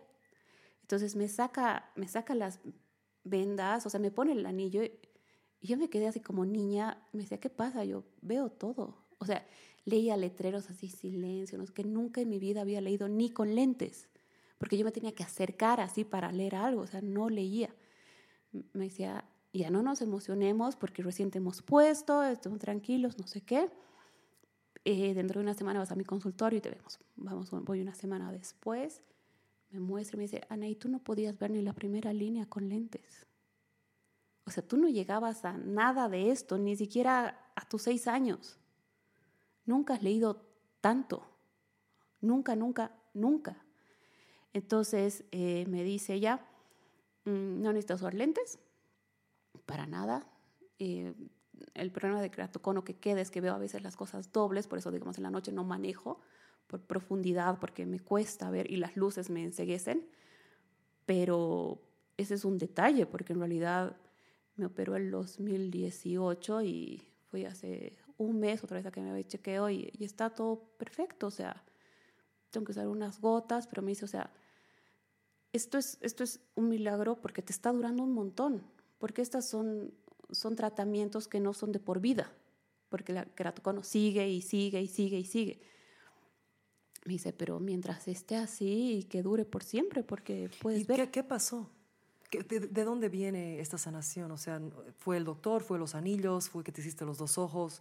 ¿Fue tu actitud? O sea, ¿qué fue? ¿Qué pasó? Yo creo que ha sido un mix de todo, porque esto pasó eh, justo cuando estaba empezando el proceso de despertar. El 2020. Claro, entonces fue como que el animarme, o sea, y justo una prima que ella hacía registros akáshicos antes de eso me, me dijo, justo des- antes de la operación, me dijo, antes de entrar a la cirugía, piensa qué es lo que no quieres ver, te niegas a ver y decides ver desde y quieres ver de ahora en adelante. Porque el problema de la vista puede ser muy enfermedad, pero hay algo que tú no quieres ver. Y entonces esto se va agravando mientras menos quieras ver. Entonces, nada, yo entré ahí pensando que era lo que no quería, no quería y, y era igual, o sea, era la oscuridad que no quería ver, o sea, que me daba mucho miedo. Y, y nada, o sea, por eso digo que creo que ha sido un mix de, de todo. Aparte, obviamente, mi, mi oftalmólogo para mí es el mejor del mundo, o sea, no, no lo cambio por nada. Viviendo en Santa Cruz, yo volví a Cochabamba para que él me, me vea, porque aparte también influye mucho la confianza que tienes en la persona. Entonces ha sido muchos factores, pero de verdad, o sea, en ese momento consideraba que era su trabajo, ¿no? Y que lo hizo bien. Pero ahora entendiendo lo que es la enfermedad, digo, no, es, es, es un milagro. O sea, no, era algo muy improbable que pase. Pero ahí también se junta el, deseo de querer que pase, ¿no? O sea, y, que se junta con el buen trabajo, pero el, el, animarme a, ver más allá, a dejar de estar con la visión tan obtusa, tan cerrada, usar filtros tan oscuros. Porque todo el tema era sobre todo la oscuridad, ¿no? Porque al final el keratocono termina eh, cuando la córnea ya se vuelve muy en cono, no, no te quedas ciego, digamos, pero entra tanta luz que ves solo sombras. Ay, Dios mío. Entonces, es, el, es eso, o sea, yo no quería ver mis sombras. Entonces, el momento que dije, sí, voy a ver, o sea, quiero ver qué hay ahí adentro, o sea, fue como que todo se fusionó, se unió para que suceda, para que sea así, o sea, por un lado físicamente fue eso e interiormente fue el empezar a trabajar ya más seriamente en mí. Y ahora estás en este emprendimiento y te voy a preguntar lo mismo que tu jefe. ¿Dónde te ves de aquí a cinco años? La verdad, no te puedo decir dónde me veo de aquí a cinco años, pero ya no te voy a decir, te aseguro que no haciendo esto. No me veo, no, o sea, ¿por qué? Porque si bien mucho tiempo yo vivía en una vida muy estructurada de quiero que sucedan estas cosas, quiero llegar a estas cosas, cuando llegaba a esa edad, yo me deprimí un montón porque no había, o sea, no había cumplido lo que yo dije, había cumplido millones de cosas que yo no pensaba hacer. Pero no lo que dijiste. Pero no lo que yo dije. Entonces, eh, y ahí fue el, mi, mi, mi, lo, lo, que más me choqueó, fue que según yo me iba a casar a mis 26 años y a mis 30 iba a tener hijos. Y era lo que yo más deseaba. Entonces, cuando llegó eso y no sucedió, entré en una depresión súper terrible. Pero no me di cuenta que me había ido a vivir a Europa, que había trabajado allá, que había estudiado, o sea, que me fui a vivir, o sea, muchas cosas que las hice, no me di cuenta porque mi cabeza estaba, no, no cumplí eso. Entonces, por eso ahora se me dices, ¿dónde te ves en cinco años? Desde lo único que te puedo decir es que yo me veo feliz, o sea, Qué linda haciendo respuesta. lo que amo y feliz, pero exactamente, no sé, no te Sí. podría decir. Antes yo te hubiera respondido exactamente dónde iba a estar, con quién iba a estar, haciendo exactamente qué. Y ahora es como que quiero estar feliz, quiero ser feliz, quiero ser mejor. Em, de todo el trabajo que haces con tus clientes, bueno, con tus, con tus pacientes y, y con todas esto- estos, las ruedas de mujeres y todo, porque estás en contacto con mucha gente que necesita y que duele, hombres y mujeres. ¿Hay algún común denominador que encuentras en la necesidad de la humanidad ahora, en este lugar en Bolivia? La mayor necesidad es el de ser escuchados. Mm, porque, o sea, ser escuchados en un lugar que se sientan seguros. Porque todo el miedo que, que tienen a ser juzgados a- o a ser tachados de cualquier cosa, es, es, es como necesito sacar esto y, y a veces incluso cuando estoy en, en las sesiones de, de terapia en sí, yo casi no digo nada porque es la persona la que empieza a, a hablar. O sea, capaz en algún momento es como que para dirigir hacia dónde mi intuición me dice el por qué ha llegado, ¿no? Pero después es, es, es dejarlos hablar, porque es cuando, ellos, cuando uno se escucha hablar, te vas haciendo preguntas y te vas respondiendo y vas llegando a las soluciones solo. El Sí. problema es que no nos permitimos hablar estando solos y tampoco hablamos con otras personas. ¿Por qué? Porque tampoco queremos que nos aconsejen o que nos juzguen. Entonces, una de las cosas más grandes es ser escuchados. Otra cosa que he sentido mucho es que, como todo esto es energía, mm, muchas de las personas que llegan a mí están pasando por el mismo proceso que yo. Entonces, cuando estaba trabajando mucho en autoestima, llegaba mucha gente que tenía problemas de autoestima. Entonces, me hacía ver cosas que yo no estaba viendo. Entonces, era un sanar juntos. claro. O sea, al final es como que, si bien ellos pueden decir que yo les he ayudado, a mí me ayudan siete veces más, o sea, porque me ayudan a ver cosas que yo no estoy tomando en cuenta. No, porque igual si yo hago terapia, igual voy... Es, es, es mi mente muchas veces es la que habla y, y mi inconsciente también, pero cuando estás en este otro lado en el que no eres tú la que tiene que hablar, entonces es como que te abres a, a escuchar, ayuda muchísimo eso, entonces depende que estoy sanando, el, el, el, amor en pareja, venía gente con ese problema, o sea, es, es como que se va, la energía va llamando a la gente, pero en general es el ser escuchados, es lo que más se necesita. Y el amor, porque el amor está, eh, no sé, o sea, eh, está, confundimos qué es el amor y qué queremos que sea, o sea, confundimos con controlar, con a, atrapar a una persona, o sea, el, el, no entendemos qué es el amor incondicional, qué es el amor libre, y es algo con lo que yo también lucho cada día, ¿no? Porque a veces puede ser que, que sí leo, entiendo, pero en, en, el día a día también tenemos monstruos que están ahí de no, no, no, o sea, porque obviamente todos estamos en un proceso. Ya sea que yo he decidido meterme a esto, no, yo no soy ni ninguna maestra, ninguna gurú, ni, ni nada de eso, o sea, es, es, es, es simplemente que he decidido escuchar a mi intuición y, y al final lo que yo quiero es que ya sean hombres o mujeres que, que despierten y se hagan responsables de su vida. O sea, no quiero ser una persona a quien van a buscar siempre. Claro, dependientes de sí. Sí, no quiero que dependan de mí. O sea, quiero que en el tiempo que sea necesario se den cuenta que no necesitan de nadie más que de ellos para lograr lo que, lo que quieren. ¿no? Y empezar a vivir desde, el, desde tú ser el piloto de tu vida y dejar de, de que otros te la conduzcan. Entonces es, es, como que esa es mi meta final, o sea, que la gente logre eso, que logre mm. empoderarse de esa manera. Liberadora entonces. Sí. Qué lindo. Uh -huh. Pucha, qué bello tenerte aquí. Gracias. Me ha encantado hablar contigo, me ha encantado cómo me escuchas también, eres tan buena para conversar conmigo. Eh, porque a veces, digamos, yo dejo nomás que la gente hable, es importante, ¿no? Pero también es, es lindo este, este flujo tan balanceado, tan armónico, gracias por abrirte, por tu vulnerabilidad, que la razón por la cual he querido tenerte aquí es porque siento y voy a seguir sintiendo y voy a seguir apoyando esto, que mucha gente tiene que escuchar este tipo de conversaciones que son tan desnudas, tan vulnerables. Eres una persona muy valiente. Y nada, yo sé que es lejos, pero gracias por estar aquí. ¿Dónde te pueden encontrar y buscar para fregarte la vida, para, para trabajar con vos si quieren? Eh, Me pueden buscar en Instagram, en anigus.coach.emocional o por WhatsApp al 703-45177. Perfecto. Yo igual voy a poner esto en, en la, en la descripción de tu biografía. Va a salir esto en unas semanas. Gracias por tu trabajo y espero que regreses en unos ocho meses para contarme qué onda. Claro que sí. Un abrazo. Mil gracias a vos. A vos, a Muchas vos, a vos. gracias, de verdad. Desnuda. Lengua desnuda. Lengua desnuda. Lengua desnuda.